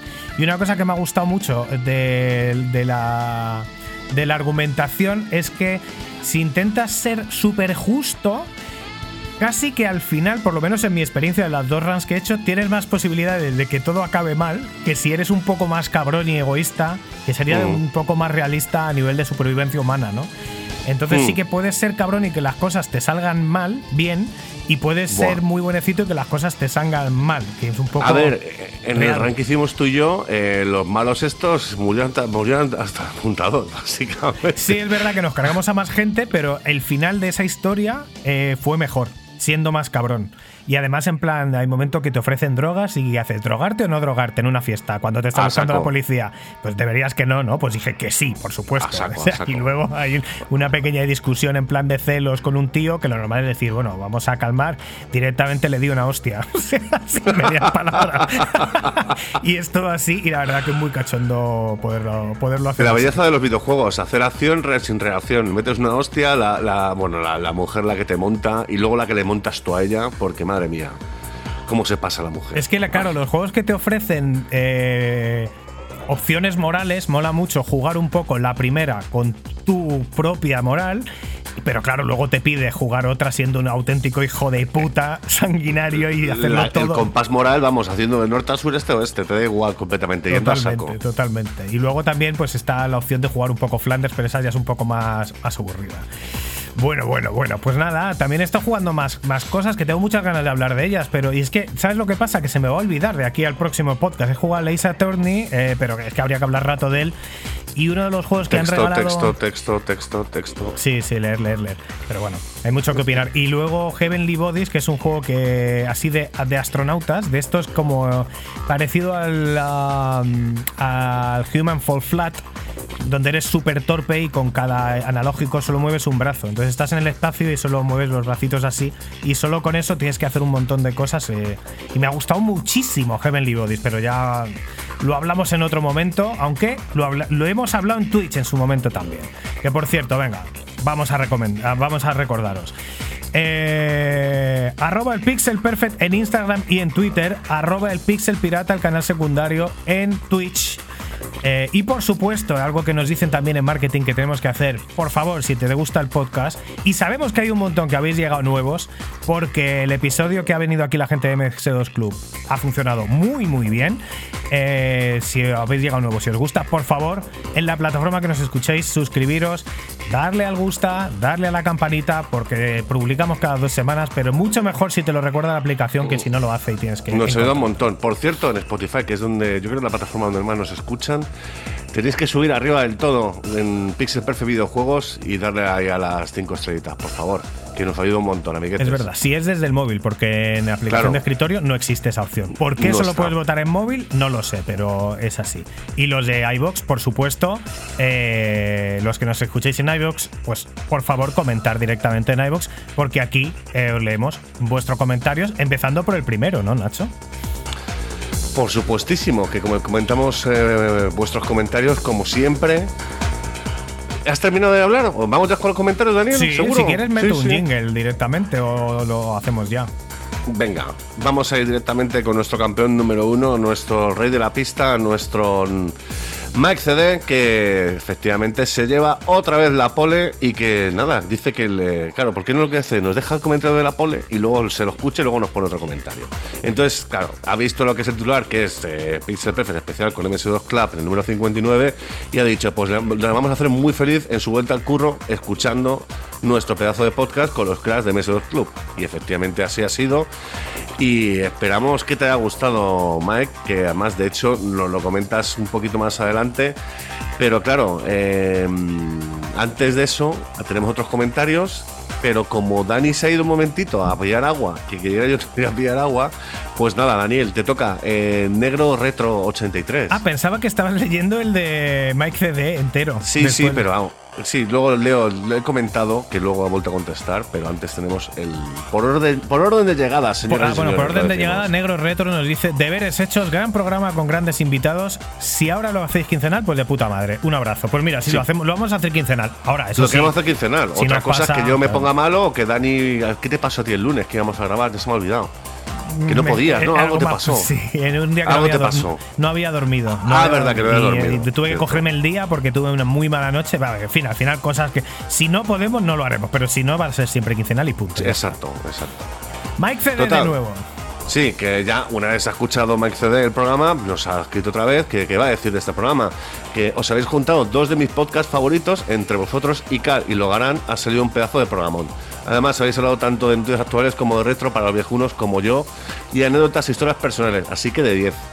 Que claro, nosotros sabemos que con, con Cal y con Logarán íbamos a hablar de estas cosas, del retro, por supuesto, que ellos son expertos de MS2, por supuesto. Y nada, que nos da las gracias por el tema dedicatorio de Afterburner al final de los comentarios. Jeje. Respecto a Twitter, claro, esto es la historia de, los dos Mike que tenemos. Tenemos aquí dos Mike y yo me hago la picha un lío y nos ha explicado que el respecto a Twitter, fui- yo fui el Mike que dio guerra nombrando, entre otros, a MS2 Club cuando preguntases a quién me gustaría que trajeras mi usuario, el del gatito.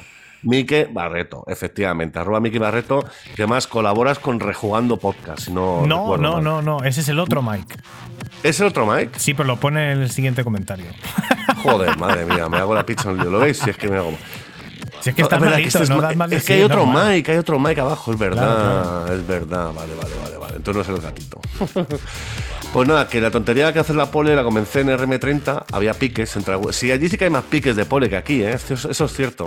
Entre algunos usuarios para ver quién la hacía y yo al principio no entraba, pero una noche me di cuenta que a las 12.05 public- publicaban y cogí la marcha solo por entrar al trapo, qué cabrón. pero en el caso de programas como el vuestro, MS2 Club, coincide que cojo el móvil y dice que lo coge mucho. Eh, para nuestros amigos hispanoamericanos, coger, ya sabéis que es tomar, no es que nos estemos follando aquí unos a otros. Y le saltan la notificación. Aunque no lo parezca. Es verdad, tío, es que joder. Que también, que también. A ver, coger, nosotros para, para hacer sexo decimos tómame y cosas así, pero no. Total, Siempre que con consentimiento. Exacto, exacto. Por supuesto, no jodas. Leí lo de la noticia de PlayStation 5, comentáis, si se dejarla o no en vertical, diría que no puedo tener un fallo de diseño tan garrafal, pero claro, a mí me la petaron dos de Xbox con las luces rojas, las brincas tenían un fallo de diseño, si no recuerdo mal, relacionado con la fuente de alimentación. No sé si era porque salía. Bueno, al final de la PlayStation 5 era lo del metal líquido este, que mira, no vamos a entrar. La ha salido así, hay movida, pues punto. Ya está, ya Sony lo arreglará. Es, Es una que, la, compañía que es que la mucho semana dinero. pasada hubo comentarios, algo comenté yo de una Dreamcast que tengo que no enciende, eh, una Dreamcast japonesa, y entonces he, desatado el, el debate porque la gente que nos escucha es gente que también cacharrea mucho, más que nosotros, y entonces nos, nos explica qué podemos hacer para, para eso, que no sea llevarla a un tío que la arregle, porque va a salir más caro el arreglo casi que una que una nueva Dreamcast. Pues eso, que no es aquí, venga, que, que se apaga ese golpe, tocaba desmontarlas y limarlas y bueno, lectores estropeados de PlayStation debido al fallo de diseño del primer modelo donde la fuente estaba junto al lector, provocando que se calentara y saltaran los discos. Me estoy quedando sin voz, señoras y señores. Que muchísimas gracias a ti, Mike, y muchísimas gracias que te ha, me ha encantado que te ha gustado el programa. Y ahora está el otro Mike, que este es el Mike del gatito de Twitter, que es Pero- Mike, arroba Mike, guion bajo TLP.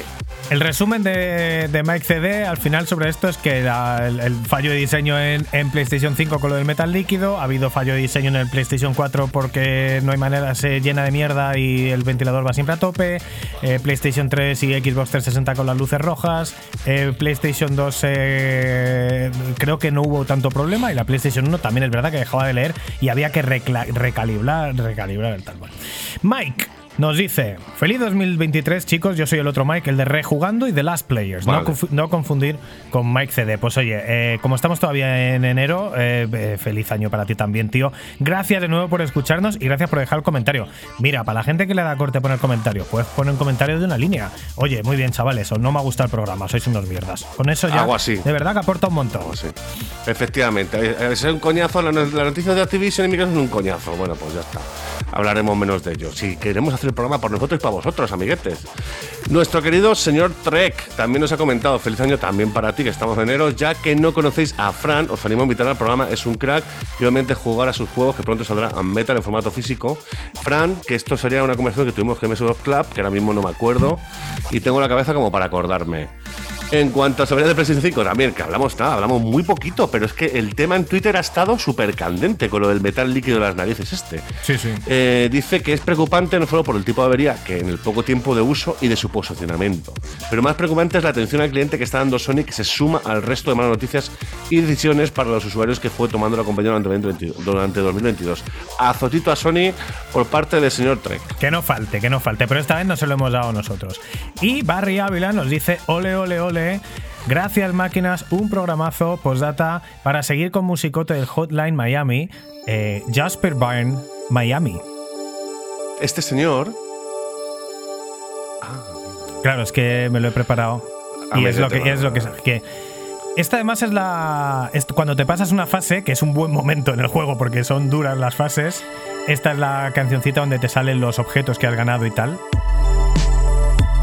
Y no había caído yo en que luego se anima y es un gran tema de música electrónica, claro que sí. Así que muchas gracias, Barry, de nuevo por el comentario, por escucharnos, por estar ahí y por la recomendación, porque eh, sí que es verdad que si nos dijeras una música que no concuerda con lo que ponemos en este programa, pues no la pondríamos. Pero claro, es que sabes, le- sabes leernos. Musicote de Hotline Miami en Pixel Perfect. Gracias, Barry.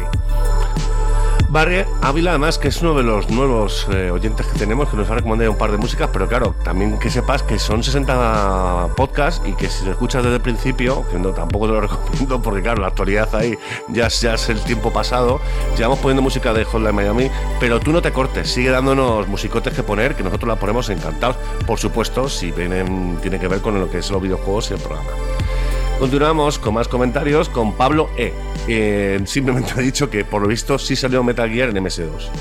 Y a esto, que no lo ha puesto Dani, recuerdo que Kazacaz, eh, nuestro querido Xavi de MS2 Club, ha comentado, pues efectivamente, ha salido en MS2 Club y. O sea, me ha salido en MS2, perdón, en PC. Que hablábamos que se había salido, no había salido el.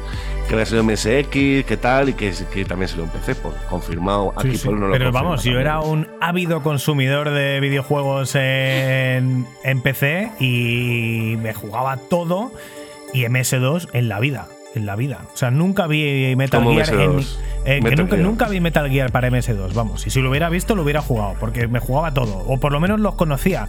Eh, de hecho, bueno, casi todos piratas en aquella época. A ver.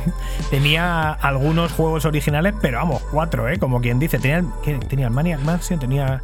los 5.000 de- pelas. Los, Los, de aventuras gráficas, 5.000 pelas. Y luego los juegos así más de acción, 2.000 pelas. Y bueno, luego, claro. Y más barato. Yo compraba y tenía chorradas como el, el Perico Delgado, el Livingston Super. Los juegos que salían en Spectrum y luego en PC tenía yo las versiones de PC porque es lo que es lo que había. Musicón siempre de Hotline Miami. Bueno, pues Shane. Pero Shane ya lo hemos leído, ¿no? No. Ah, ¿no? Eh, pues nos dice, un placer escucharos y programazo. Una pena que los Wokes estuvieran completamente offside desde el momento de Beatriz Rico hasta que Nacho no los ha recuperado con las noticias. Me encanta cómo a Dani se le va la capacidad de hablar si la música se evapora XD.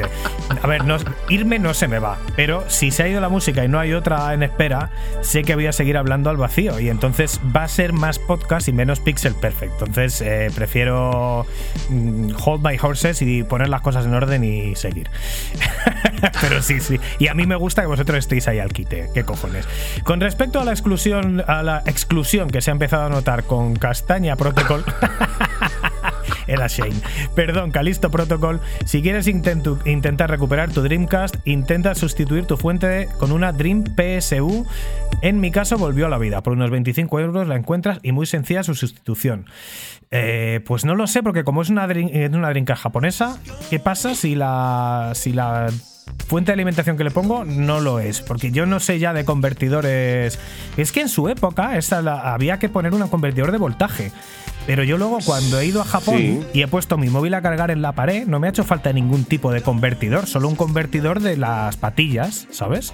Entonces es como, eso ha pasado a la historia, las fuentes de alimentación de ahora ya llevan todas protecciones que las hacen válidas para cualquier sitio del planeta o va a haber llamas. No lo sé. Pero, oye, Shane, tío, más comentarios. O sea, ilústrame, por favor, edúcame. Y hasta aquí los comentarios, si no me equivoco, Nacho. Así es, Daniel. Se han acabado los comentarios y se acaba ya directamente, queridos amigos. Pixel Perfect Videojuegos número 60, 29 de enero de 2023. Eso significa que esta canción de Chromeo, Don't Turn, Off the light, Don't Turn the Lights Off, on, Que nos vamos a las dos horas, que Daniel. sale en FIFA 11. ¿Nos vamos a las dos horas? Venga, pues nos vamos directamente.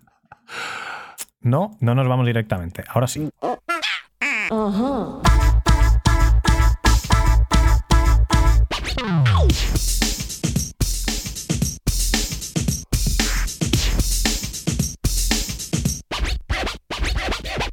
Ready? Let's go. Hasta aquí el número 60 60 de Pixel Perfect. No nos vamos a las dos horas, pero vamos a rozar el palo por dentro, ¿eh? Buena.